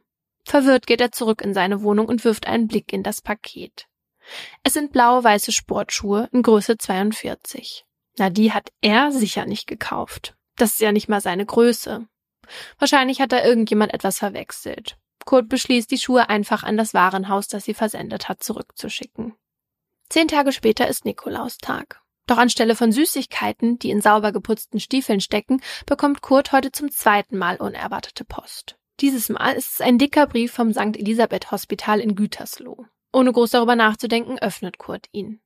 Eine mehrseitige Rechnung fällt in seine Hände. Für mehr als 160 Telefongespräche, die auf den Seiten einzeln aufgelistet sind, fordert die Klinik 90 Euro von ihm. Kurt wühlt sich durch die Verbindungsnachweise nach München, Köln, Wiesbaden, Bielefeld, Berlin, Gütersloh und Wuppertal. Er stößt auf Nummern von Online-Shops, Versandhäusern, Paketdiensten und Sex-Hotlines, die Kurt während eines Aufenthalts vom 23. November bis 5. Dezember 2016 angerufen haben soll.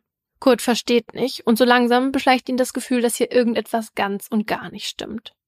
Auf der Rechnung steht zwar sein Name, seine Adresse und sogar sein Geburtsdatum, aber in dem Krankenhaus in Gütersloh war er nie. Das weiß er zu 100 Prozent.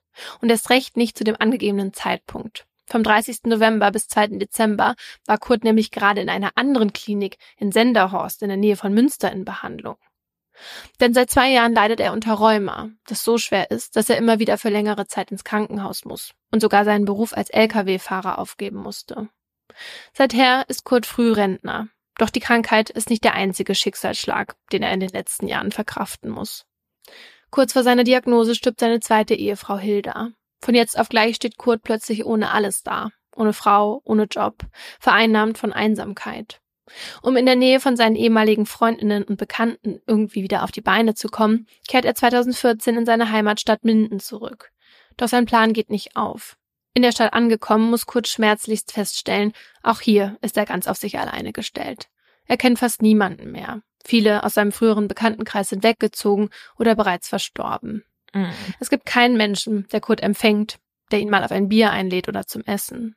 Jetzt lebt der Frührentner also an einem Ort, an dem er zwar aufgewachsen ist, aber an dem er sich inzwischen unwohl fühlt, mit Entzündungen und Schmerzen in seinen Gelenken, die inzwischen so stark sind, dass er kaum noch etwas greifen kann.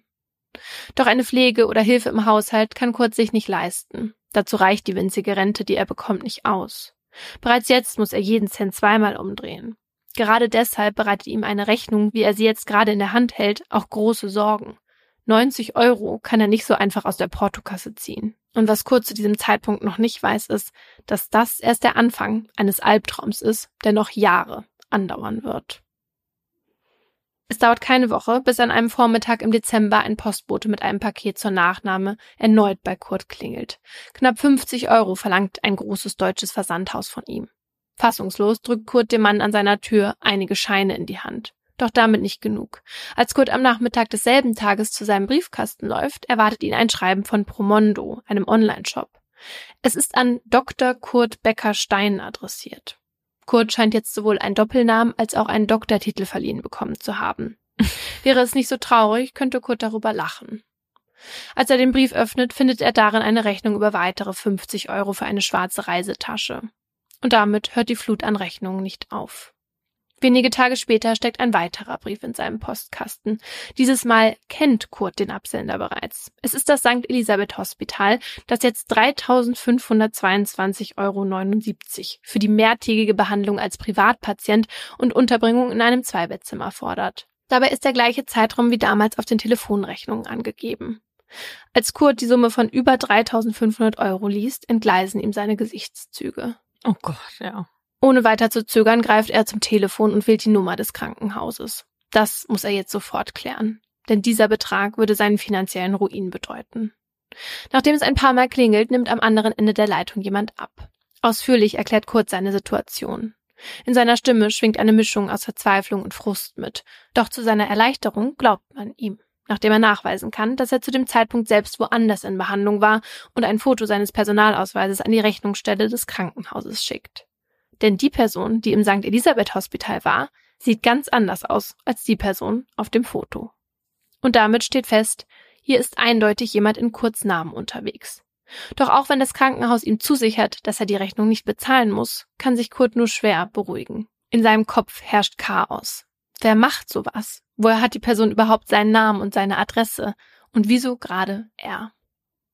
Um Antworten auf diese Fragen zu bekommen, beschließt der 58-Jährige am nächsten Tag zur Polizei zu gehen.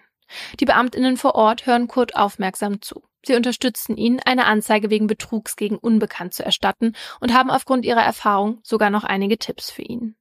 Sie raten ihm sowohl eine neue Kontonummer als auch eine neue Nummer für sein Festnetztelefon zu beantragen und ein neues Handy zu kaufen, um auszuschließen, dass seine Daten weiter missbraucht werden. Zurück in seiner Dachgeschosswohnung macht Kurt sich gleich daran, die Ratschläge umzusetzen. Er telefoniert mit seiner Bank, mit seinem Telefonanbieter und kauft sich ein neues Handy, das Kurz letzten Notgroschen auf seinem Konto verschlingt. Aber die Kosten sind das eine. Die ganzen Umstände rauben ihm auch Kraft. Es ist ein riesiger Aufwand, alles zu organisieren, im Anschluss alle Behörden über die neuen Bank- und Kommunikationsverbindungen zu informieren und die Menschen, die ihm noch nahestehen, abzutelefonieren und in Kenntnis zu setzen. Zeit, seine Kraft wieder zu sammeln, findet Kurt in den darauffolgenden Monaten nicht. Im Gegenteil, immer wieder kommen Sendungen und Rechnungen an seiner Adresse in Minden an. Die PostzustellerInnen geben sich förmlich die Klinke in die Hand. Drei Tage Chefarztbehandlung im St. Franziskus Hospital Bielefeld, Kostenpunkt knapp 2000 Euro. Eine Brille von Vielmann für 1000 Euro und später kommen noch mehrere Führerscheine aus Tschechien für 2000 Euro dazu, eine Rolex für 25.000 und ein Inkasso-Unternehmen wird ihn für eine unbezahlte Mitgliedschaft auf einem Erotikportal verwahren. Oder hat aber jemand auch teure Hobbys? Mhm. Nach nur fünf Monaten belaufen sich die Zahlungsaufforderungen auf mehr als 40.000 Euro. Daraufhin erklärt die Schufa Kurt im März als kreditunwürdig. Von jetzt an kann er seine Bankkarte nicht mehr benutzen, sondern nur noch mit Bargeld bezahlen. Dabei ist allerdings viel mehr als nur seine Kreditwürdigkeit verloren gegangen. Seine gesamte Identität existiert nicht mehr. Wenn er jetzt in eigener Sache mit Ämtern telefonieren muss, endet das Gespräch, sobald er seinen Namen ausspricht. Dann leuchtet in den Computern der Angestellten nämlich ein Vermerk mit Betrug auf. Deshalb muss Kurt jetzt jeden noch so kleinen Behördengang persönlich wahrnehmen und stundenlange Wartezeiten in Kauf nehmen. Inzwischen ist der Frührentner mit seinen Nerven völlig am Ende. Er will nur noch, dass dieser Albtraum endlich aufhört. Und deshalb sucht er sich Unterstützung bei einem Anwalt aus Minden, der sich um die Mahnungen und Rechnungen kümmert und auch mit der Polizei in Kontakt steht, die seit kurz Anzeige dem geheimnisvollen Unbekannten nachjagt. Vor allem die Krankenhausrechnungen, die alle paar Wochen bei Kurt eintrudeln, beschäftigen die Gütersloher KriminalpolizistInnen. Einmal logiert das Phantom in Bielefeld, dann in Gütersloh, danach in Wuppertal. Eine Bande schließen die Ermittelnden daher schnell aus. Denn außer einer Unterkunft und kostenlosem Essen springt bei solchen Taten kaum etwas raus. Es fehlen irgendwelche Vermögenswerte, die sich unter den Bandenmitgliedern verteilen lassen würden. Es muss sich also um einen Einzeltäter handeln. Trotzdem fehlt den Beamtinnen jegliche Informationen über den Mann, der statt Kurt tatsächlich in den Krankenhausbetten liegt. Deshalb befragen sie in den kommenden Monaten unzählige Zeuginnen und suchen die verschiedenen Kliniken auf. Doch um ein Phantombild zu erstellen, reichen die Hinweise nicht aus. Und so tappt die Polizei weiter im Dunkeln. Selbst als der Mann Ende Dezember 2016 im Wuppertaler Krankenhaus seine Reisetasche mitsamt Rechnungen von Online-Versandhäusern und Versicherungen vergisst, stehen die Ermittelnden weiter vor einem Rätsel. Denn an dem Inhalt können sie zwar DNA-Spuren sicherstellen, doch auch diese bringen sie nicht weiter. Im August 2018, etwa eineinhalb Jahre nachdem Kurt das erste Paket erreicht hat, zeichnet eine Überwachungskamera im evangelischen Krankenhaus Mettmann das Phantom dann auf. Es ist ein Mann mit kräftiger Statur, schütterem Haar und einer Brille. Endlich haben die Ermittelnden jetzt ein Bild. Damit sind sie einen Schritt weiter. Doch ein Name fehlt ihnen weiterhin. Noch ein ganzes Jahr verlaufen die Ermittlungen im Sand, bis im August 2019 in Remscheid ein Mann bei einer Ausweiskontrolle angehalten wird. Gegen ihn liegt ein Haftbefehl vor, weil er mehreren Leuten auf eBay eine Stichsäge verkauft hat, ohne die Ware jemals zu verschicken. Die Beamtinnen nehmen den Mann fest. Anschließend wird er auf dem Revier vernommen und zur DNA-Probe gebeten. Und plötzlich blinkt im Polizeisystem ein Treffer auf. Dieser Mann, der gerade vor den Ermittelnden sitzt, ist derselbe, der vor ungefähr zweieinhalb Jahren seine Tasche im Wuppertaler Krankenhaus vergessen hat, wo er sich als Kurt Becker hat umsorgen lassen. Damit hat das Phantom jetzt endlich einen Namen. Jens Hermann. Jens Hermann ist kein unbeschriebenes Blatt. Im Gegenteil. Innerhalb der letzten 30 Jahre wurde er bereits ein Dutzend Mal verurteilt. Und zwar immer wegen Diebstahls oder Betrugs. Und das in hunderten Fällen. Deshalb kennt Jens so gut wie jedes Gefängnis in Nordrhein-Westfalen von innen. Mit dem Leben hinter Gittern ist er bestens vertraut. Draußen allerdings, in Freiheit, sieht es anders aus. Hier steht er vor dem Nichts. Und genau das bekommt Jens im September 2015 mal wieder zu spüren. Die Überwachungskamera der JVA Remscheid schwenkt über das massive Eingangstor und fokussiert den 51-jährigen Mann. Vorsichtig setzt Jens seinen ersten Fuß in die Freiheit. Nachdem er jahrelang wegen schweren Diebstahls und Betrugs saß, darf er jetzt wieder raus.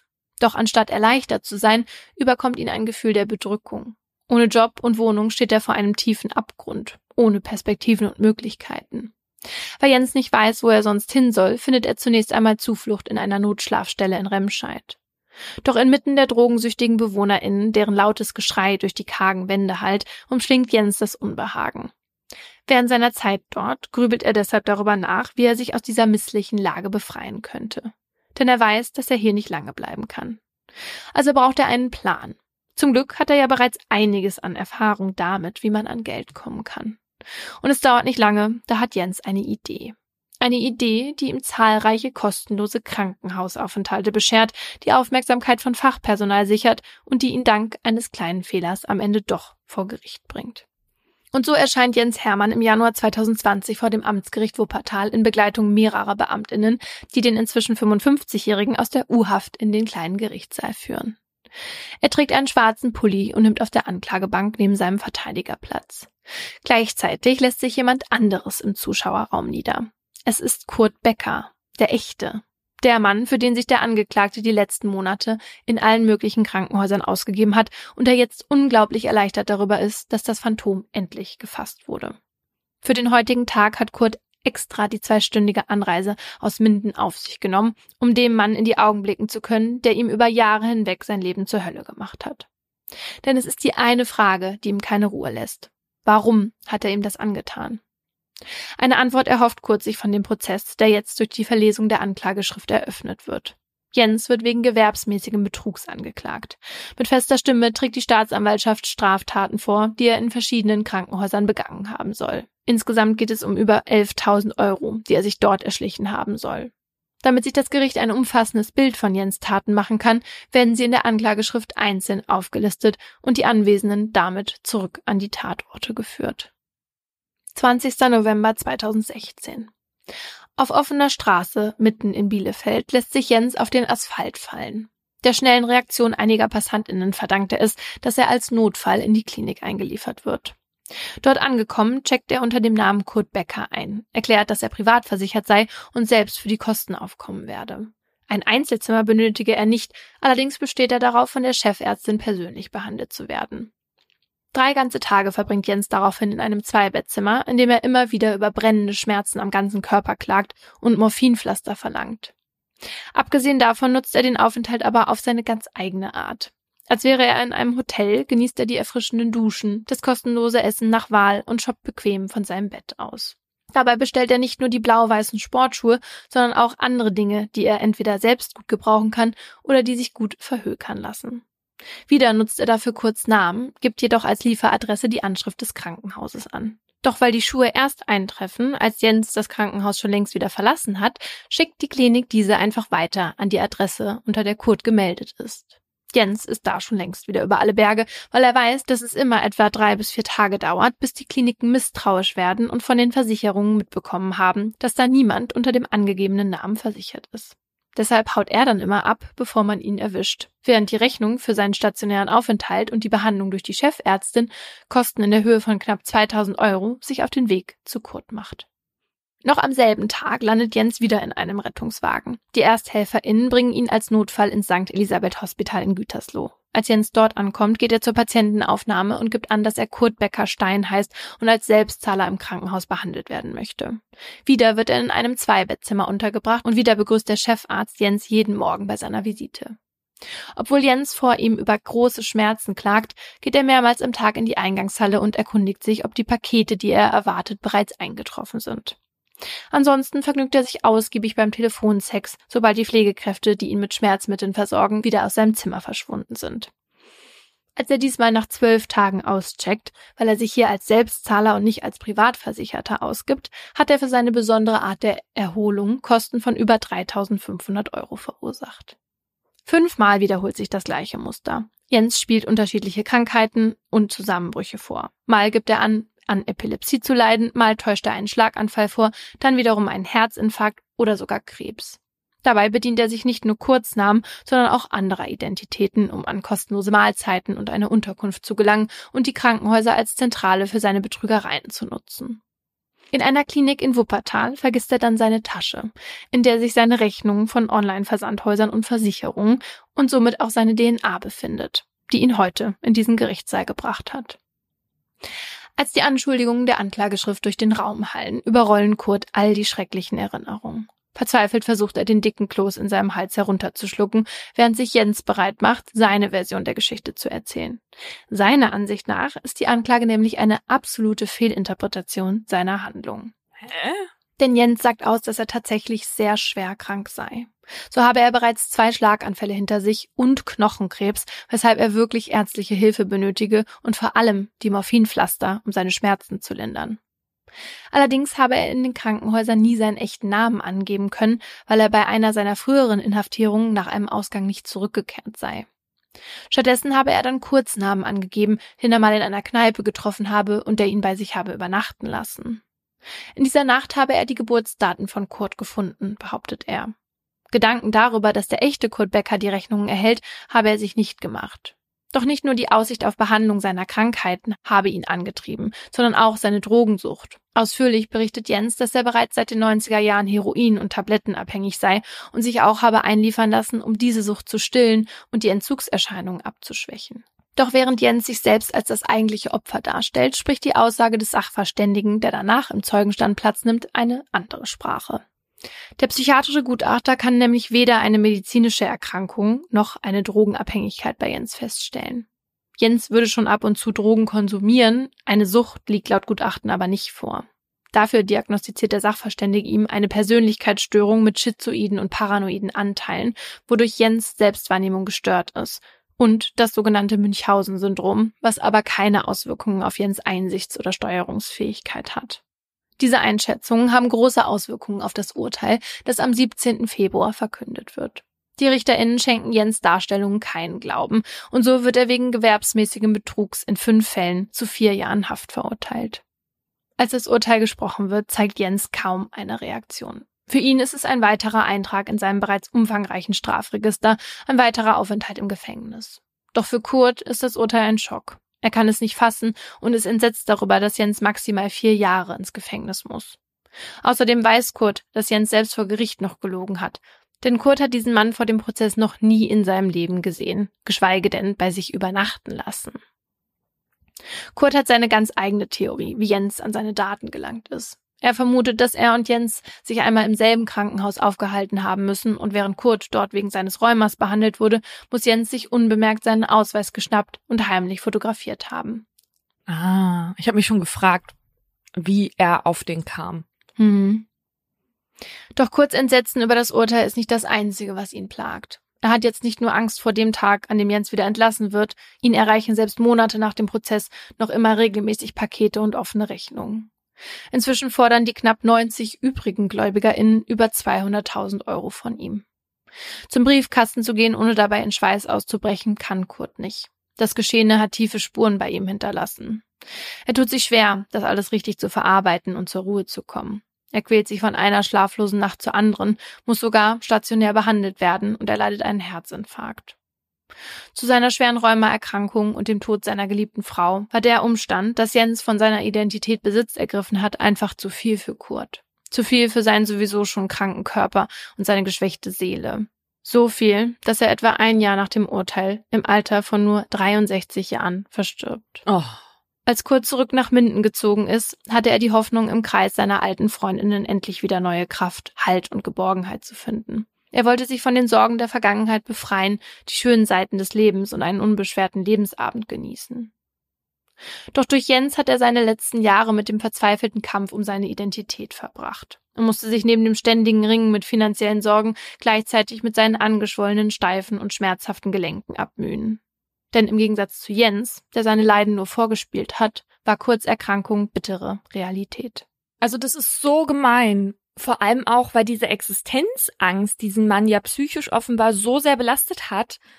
Und ich meine, wenn man finanziell jetzt schon nur limitierte Möglichkeiten hat und dann jedes Mal darauf wartet, dass da wieder was kommt, was für ein Psychoterror das gewesen sein muss. Ja, und auch wenn Kurt dann irgendwann sozusagen diese Gewissheit hatte, konnte das ihn irgendwie ja nicht mehr beruhigen. Und weil auch einfach immer weiterhin noch Pakete ankamen und er am Ende einfach zu schwach dafür war, das alles irgendwie durchzustehen.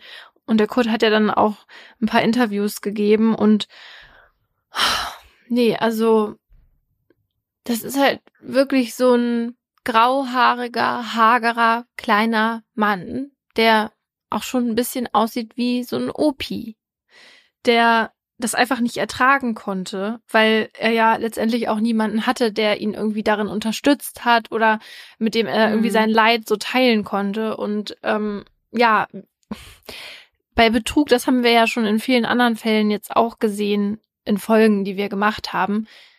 Es trifft halt oft irgendwie die, die eh schon am Boden sind oder die, die besonders hilfsbereit sind mm. oder eben besonders empathisch und das macht das alles nochmal viel bitterer.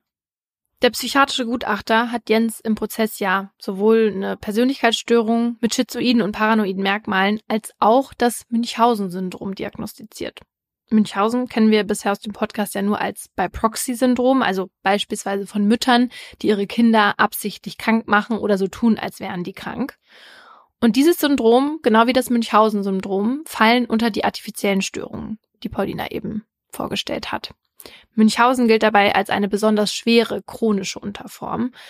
Die Betroffenen verletzen sich zwar selten selbst, die sind aber andauernd bei Ärztinnen. Also die betreiben dieses sogenannte Ärztinnenhopping oder Krankenhauswandern und sind deswegen dauernd damit irgendwie in Kontakt. Es gibt da Betroffene, die in einem Jahr irgendwie bis zu 60 Mal in verschiedenen Krankenhäusern aufgenommen werden, wobei sie sich in den meisten Fällen dann aber auch selbst wieder entlassen, wie das bei Jens ja auch der Fall war. Dieses Ärztinnenhopping, ganz kurz, das machen ja auch zum Beispiel Menschen mit Hypochondrie, ne? also mhm. die dann so panische Angst davor haben, krank zu sein, aber natürlich aus einem ganz anderen Grund, wo mehr so eine Vorsorge dahinter steckt, weil die halt checken wollen, ob alles in Ordnung ist oder auch weil sie vorherige Diagnosen ne, also zum Beispiel, nee, ist alles gut, dass sie das dann anzweifeln von anderen Ärztinnen, dass sie gesund sind. Und die sind dann halt auch oft in Krankenhäusern oder Praxen unterwegs.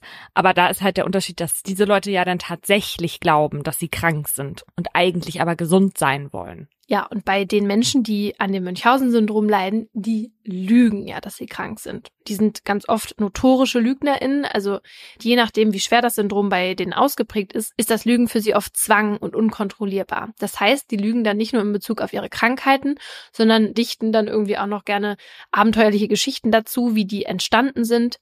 Und sie manipulieren auch ihr Umfeld, indem sie unterschiedliche Identitäten und Namen annehmen und passend dazu eben ihre Lebensgeschichte ändern. Und manchmal können sich die Betroffenen dann so in ihre Geschichten hineinsteigern, dass sie selbst irgendwann nicht mehr zwischen Lüge und Wahrheit unterscheiden können. Aber es gibt auch Münchhausen-PatientInnen, die das Ganze sehr bewusst machen.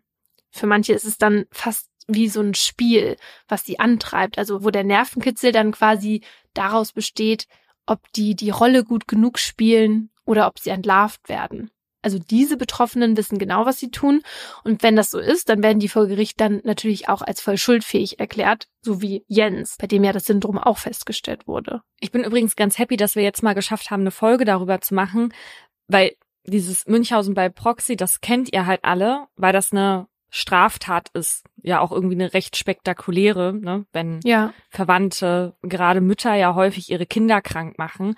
Und beim Münchhausen-Syndrom ist das ja aber so, dass das nicht immer unbedingt mit einer Straftat verbunden ist, wenn man nicht irgendwie auf Kosten anderer das macht, ne? Ja. Weil du schadest ja eigentlich erstmal niemandem, außer dir selber vielleicht. Und da müssen natürlich dann schon irgendwie bestimmte Sachen erfüllt sein, damit das überhaupt auffliegt, weil so viele Leute irgendwie betroffen sind oder weil Krankenhäuser dann dahinter kommen. Aber es ist von der Schwere der Tat natürlich schon was anderes, ob du selbst vorgibst, krank zu sein oder dich selbst krank machst oder andere. Ja, Weil total. du da ja in deren Gesundheitsbereich reingehst und den dann manipulierst. Genau, das ist dann ja auch von dem Strafmaß auch ein ganz anderes, ne, wenn man jetzt sich irgendwie ja die schwere Körperverletzung anguckt oder eben den Betrug. Wenn der leicht ist, dann sieht man ja auch im Fall von Lara kann man mit einer Geldstrafe davon kommen. Ja. Bei Jens äh, war das jetzt nicht so. Der hat das ja äh, gewerbsmäßig gemacht, weil das halt immer wieder vorgekommen ist und deswegen und auch wegen seiner ganzen Vorstrafen stand dann am Ende ja vier Jahre. Und eigentlich kann Jens auch als typischer Betroffener herangezogen werden, weil auch wenn die artifiziellen Störungen im Allgemeinen, wie wir eben gehört haben, ja häufiger bei Frauen auftreten, leiden unter dem Münchhausen-Syndrom oft Männer mittleren Alters, die nicht verheiratet sind und meist wenig oder keinen Kontakt zu ihrer Familie oder Freundinnen haben. Außerdem haben die Betroffenen in ihrer Kindheit und Jugend häufig Kontakt mit Alkohol, Verlust, Gewalt oder Missbrauch erlebt. Eine Sache, die auch Jens von sich behauptet, also zumindest, dass er seit dem Tod seiner Mutter ein Alkoholproblem hatte. Gut, wie wir wissen, man kann den Betroffenen jetzt auch nicht alles glauben, aber es ist eben so, dass das bei vielen Münchhausen-Betroffenen der Fall ist. Aber um das alles in Perspektive zu setzen, das Münchhausen-Syndrom soll nur etwa fünf bis zehn Prozent aller artifiziellen Störungen ausmachen. Und damit kommt das schon sehr selten vor. Aber wenn das dann mal vorkommt, dann sorgt das ja logischerweise für großes Aufsehen und dass sich eben die Medien da drauf schmeißen. Ich möchte an dieser Stelle mal eine Geschichte erzählen, die mir wirklich seit Jahren nicht aus dem Kopf geht. Und zwar hatte mir mal eine Person, eine Hörerin des Podcasts auf Instagram geschrieben, dass ich mir doch mal das Profil von einer Frau angucken soll. Und das Profil wirkte auf mich erstmal wie normales Profil in Anführungszeichen einer Frau, die ein Krebsleiden hat. Zu der Zeit bin ich eh ein paar Betroffenen gefolgt und deswegen war das jetzt nicht das erste Profil von jemandem, der irgendwie übers Internet über die Krankheit berichtet hat und so und, und da wirkte jetzt für mich auch nichts auffällig. Und diese Person schrieb dann aber, dass sie der festen Überzeugung ist, dass diese Person ihre Krankheit vorspielt. Hm. Ich meine mich zu erinnern, dass sie meinte, dass sie auch entweder selber Betroffene war oder in der Familie jemanden hat und sich deswegen viel mit so Leidensgeschichten von Erkrankten auseinandersetzt und viel auf solchen Profilen auch unterwegs ist und ihr wären da ein paar Unstimmigkeiten aufgefallen. Ich habe dann damals, glaube ich, ein bisschen forsch zurückgeschrieben, dass das eine krasse Anschuldigung ist. Ich fand tatsächlich jetzt die Auffälligkeiten nicht so schlüssig. Mhm. Also ein Verdachtsmoment hatte sich bei ihr zum Beispiel ergeben, weil sie über einen längeren Zeitraum beobachtet hat, dass die Person nie so lange Freundschaften pflegt Mhm. und die Leute nicht irgendwann wieder auftauchen auf dem Profil. Okay. Das war jetzt nur eine der Sachen, aber mich hat das irgendwie bis heute nicht losgelassen. Und manchmal gucke ich noch auf dieses Profil von dieser Person und ich glaub's eigentlich nicht, aber irgendwas ist da jetzt so in meinem Hinterkopf. Mhm. Und ich würde das so gerne wissen, weil mich das so wütend machen würde. Die Person hat sich auch eine große Volkschaft an Followern schon aufgebaut. Mhm. Also gerade natürlich von Betroffenen selber, die sich irgendwie einen Austausch wünschen und meinen da vielleicht jemanden gefunden zu haben, der einen ähnlichen Leidensweg geht und jemanden, mit dem sie sich identifizieren können. Und es lässt mir wirklich keine Ruhe mit dieser Person. Das verstehe ich. Und das Blöde ist ja auch, dass du das nicht erfahren wirst, weil, also höchstwahrscheinlich, weil es ist ja auch so, wenn man keine stichhaltigen Beweise hat oder sowas, ne, dann ist das, wie du ja gesagt hast, total die schreckliche Unterstellung. Wenn das jetzt mal, sag ich jetzt mal, wenn man der das jetzt schreiben würde oder unter jemand anfangen würde, das unter ihre Postings zu schreiben und wenn man sich dann vorstellt, dass sie wirklich erkrankt ist, dann ist es so schlimm, weil das weiß ich auch noch aus eigener Erfahrung, dass wenn jemand quasi sagt, keine Ahnung, die tut nur so oder die macht das nur des und deswegen, obwohl man schon krank ist, dass das einen so verletzt, weil man sich so denkt, mhm. warum sollte ich mir das bitte ausdenken? Naja, mhm. weil man, weil einem das irgendwie ja nie einfallen würde, außer man ist ein Betrüger oder eine Betrügerin oder hat halt eben eine Erkrankung, ja. Also ja, ich finde das auch total schwierig, da mit so einer, mit so einem Vorwurf um die Ecke zu kommen. Total. Und deswegen bin ich auch froh, dass die sich nur an mich gewandt hat. Dieses Phänomen, das hat übrigens auch Namen, und zwar heißt das Münchhausen bei Internet. Das ist ja eine spezielle Form des Syndroms und auf die ist der US-amerikanische Professor für Psychiatrie Mark Feldman schon im Jahr 2000 gestoßen. Und bei dem Syndrom ist das eben so, dass Betroffene ihre Lügen und Täuschungen halt eben hauptsächlich im Internet verbreiten und gar nicht in der realen Welt.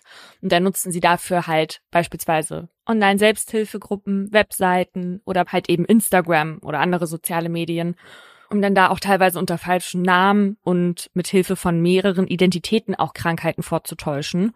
Und dieser Content, der kommt halt auch an, vor allem halt bei Leuten, die selber irgendwie betroffen sind. Und wir alle kennen Leute, die schon mal Krebs hatten und die sich dann auch für so ein Schicksal irgendwie potenziell interessieren können weil man dann eben auf deren Profil verfolgt, von was für Problemen die reden, was für Schmerzen die haben und wie die von ihren Behandlungen erzählen und Hoffnungen und ja auch irgendwie Niederschlägen.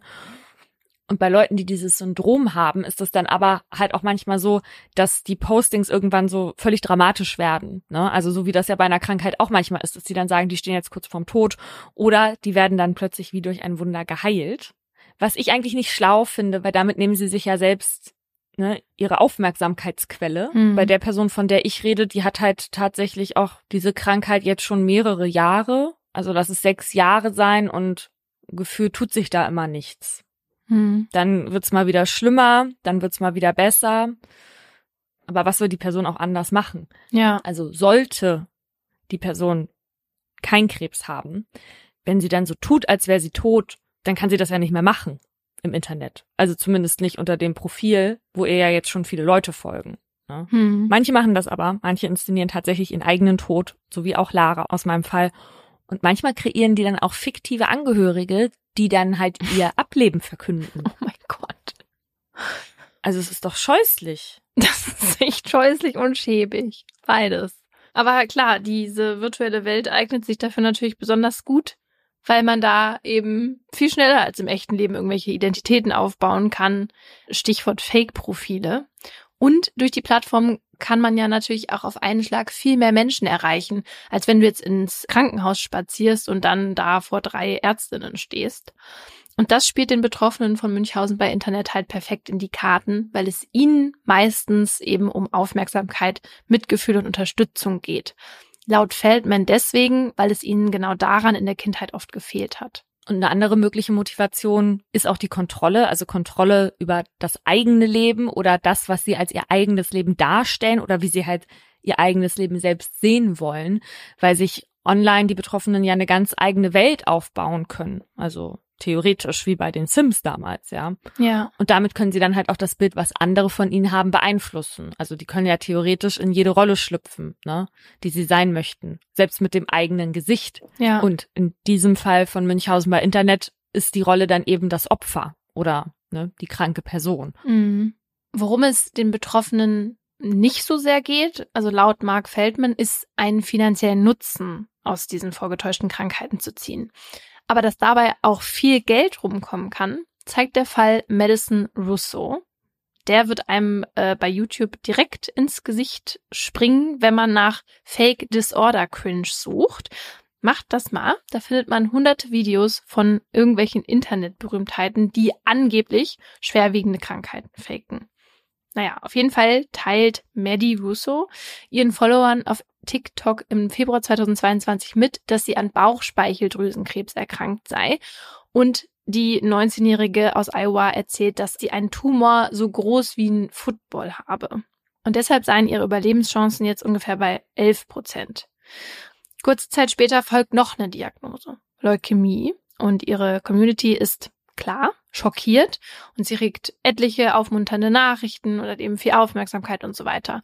Innerhalb von ein bisschen mehr als einem halben Jahr muss Maddie angeblich 15 Chemotherapien und 90 Bestrahlungen über sich ergehen lassen. Und darüber erzählt die sogar im Podcast der Nationalen Bauchspeicheldrüsenkrebsorganisation.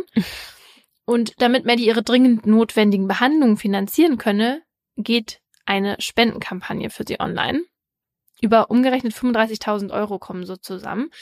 Aber im Januar dieses Jahres fällt dann einigen ihrer FollowerInnen, so wie der Person, die dir eine Nachricht geschickt hat, ein paar Unstimmigkeiten bei Maddies Beiträgen auf. Und zwar Schläuche und Nadeln, die falsch an ihrem Körper angebracht sind und Fotos, die offensichtlich von anderen Krebspatientinnen stammen, die Maddie aber als ihre eigenen ausgibt.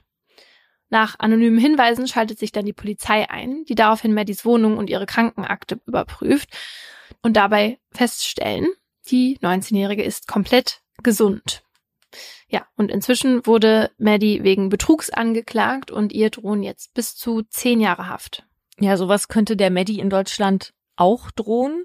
Normalerweise steht auf Betrug hier zwar nur eine Geldstrafe oder halt eine Freiheitsstrafe von maximal fünf Jahren, aber in so besonders schweren Fällen kann das Strafmaß dann auch größer ausfallen. Und so ein Fall ist beispielsweise gegeben, wenn durch den Betrug halt ein sehr großer finanzieller Schaden entstanden ist. Das ist in Deutschland tatsächlich laut BGH erst ab 50.000 Euro der Fall.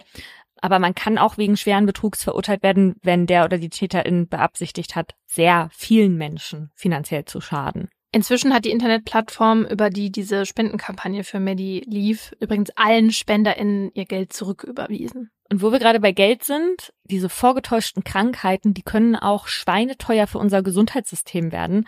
Mark Feldman geht beispielsweise davon aus, dass in Deutschland jährlich etwa 2,4 bis 4,8 Milliarden Euro für sinnlose medizinische Maßnahmen ausgegeben werden. Die Zahl, die ist jetzt aus dem Jahr 2006, aber das ist einfach eine enorme finanzielle Belastung für ein ja. Gesundheitssystem, was eh, naja, mh, mm, viel zu tragen hat. Ja, und die Kosten sind ja nur das eine. Das andere ist ja, dass diese Menschen, egal ob jetzt mit artifiziellen Störungen oder einfach SimulantInnen, dass die natürlich auch ärztliches Personal, Krankenhausbetten, Operationstermine und was weiß ich belegen worunter dann ja letztendlich die Menschen leiden, die wirklich medizinische Behandlung benötigen. Und deshalb ist es super wichtig, dass solche Fälle erkannt werden, man diese raussiebt und ihnen, wenn sie es eben brauchen, auch Hilfe zukommen lässt. Apropos Hilfe. hab ich Sonntag gedacht, als ich das Fritzelbuch gelesen habe. Oh mein Gott. Also es war wirklich grauenhaft. Erstmal sag, wie viele Seiten? Weiß ich nicht, weil Kindle. Gefühlt? weiß ich nicht, 100. Okay. Also es ist nicht sehr umfangreich, schon gar nicht inhaltlich. Und es war grauenhaft, aber auf eine ganz andere Art, als ich dachte. Also erstmal macht die Anwältin Astrid Wagner gleich klar, dass sie die Perspektive der Opfer nicht einnehmen. Ne? Sie sagt aus Schutz. Später wird aber auch klar, dass sie medienrechtlich offenbar gar nicht über die Tat reden dürften. Und deswegen geht's dann in dem Buch auch um alles, nur nicht um die Tat. Mhm. Also in seinem Manuskript hat er offenbar schon über die Tat geschrieben, aber davon erfahren wir nichts. Und das ist auch besser so. Nach dem Buch habe ich nämlich tatsächlich eine sehr genaue Vorstellung davon, wie der Typ tickt. Das kann ich euch auch recht fix erklären, aber erstmal was zu dieser Anwältin. Also Fritzel hat die ausgesucht unter anderem, weil er ein Buch rausbringen wollte und weil sie auch schon einige Bücher geschrieben hat. Unter so Titeln wie Aug in Aug mit dem Bösen, Schwarze Liebe oder Abnorm. Mhm. Und ihm hatte offenbar auch gefallen, wie sie über Jack Unterweger geschrieben hat. Also er hat sich die Anwältin extra ausgesucht. Ganz kurz. Mhm. Das ist aber jetzt nicht die, die sich dann in den verliebt hat, oder? In den Jack Unterweger. Boah, das weiß ich nicht. Das müssen wir mal kurz nachgucken. Ja.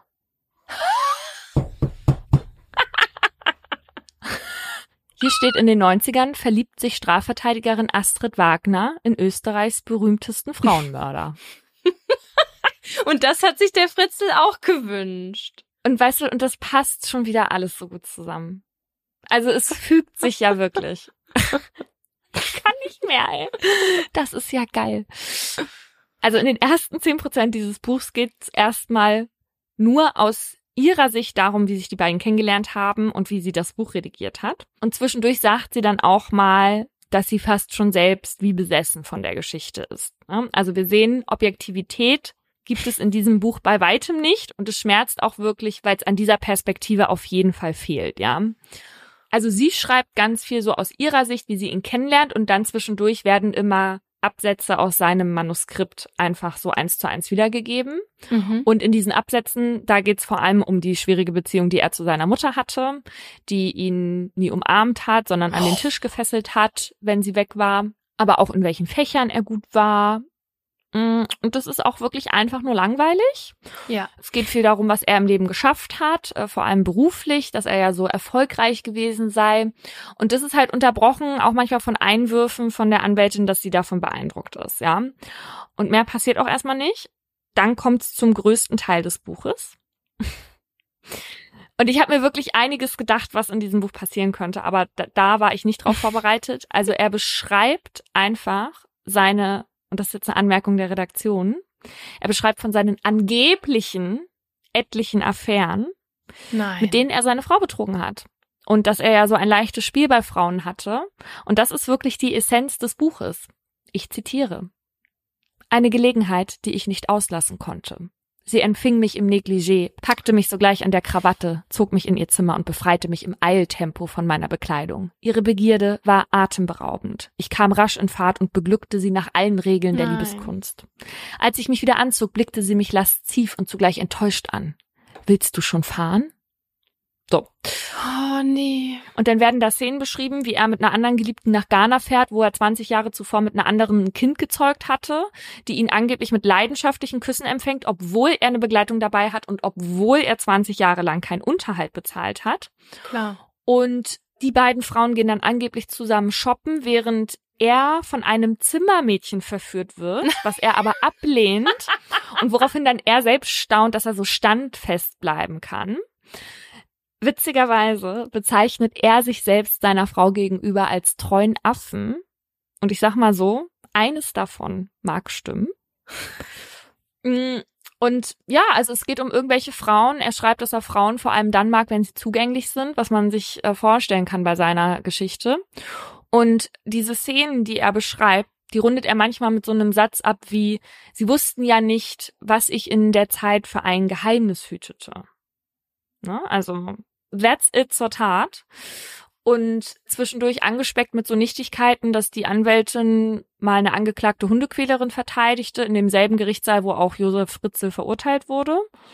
Also wie gesagt, ich habe eine andere Art von Schrecken erwartet und ich habe mir nur tatsächlich nur einen Satz notiert, einen einzigen, der für mich als Erklärungssuchende das bedient hat, weshalb ich mir so ein Buch gekauft hätte. Mhm. Ne? Also wenn ich das Buch jetzt freiwillig gerne gelesen hätte.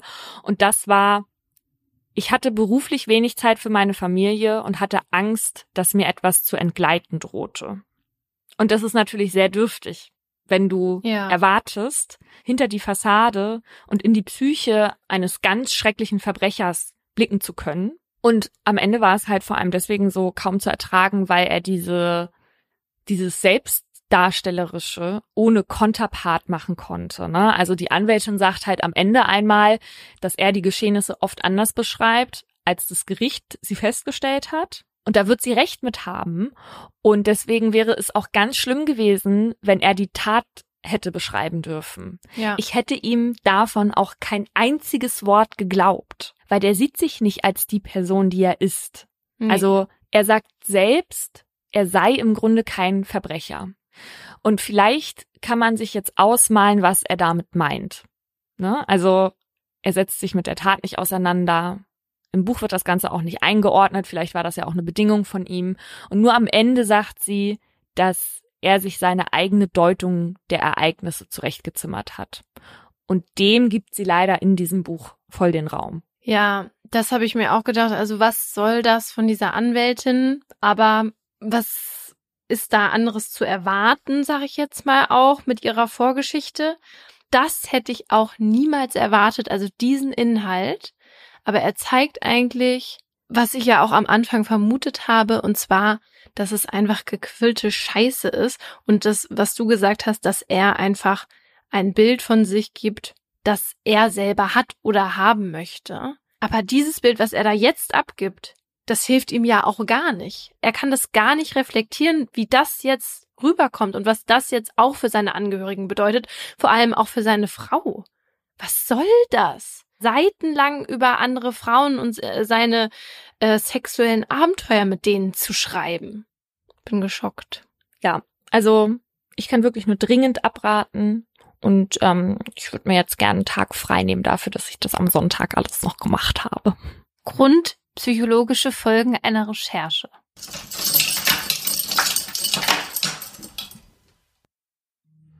Das war ein Podcast der Partner in Crime. Hosts und Produktion Paulina Kraser und Laura Wohlers. Redaktion Vera Grün und wir. Schnitt Pauline Korb.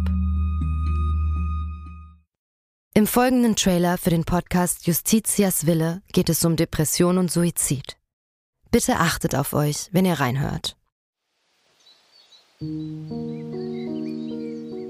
Ein Flügel der großen französischen Fenster steht offen und gewährt einen Blick in den großen Garten.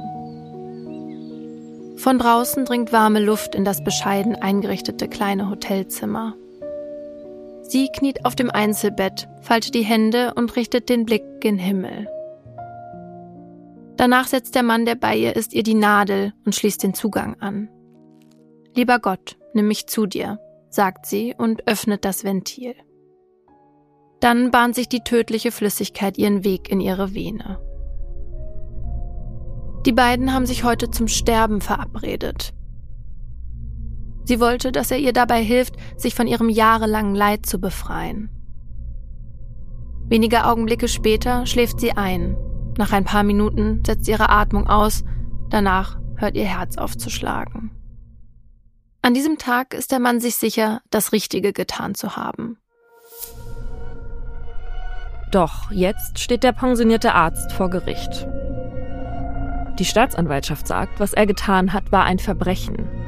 Denn die Frau war schwer depressiv und ihr Sterbewunsch habe nicht auf ihrem freien Willen beruht.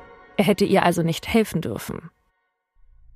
Die Frage, die jetzt vor Gericht geklärt werden muss, verhalf der Mediziner einer verzweifelten Frau rechtmäßig zum Suizid?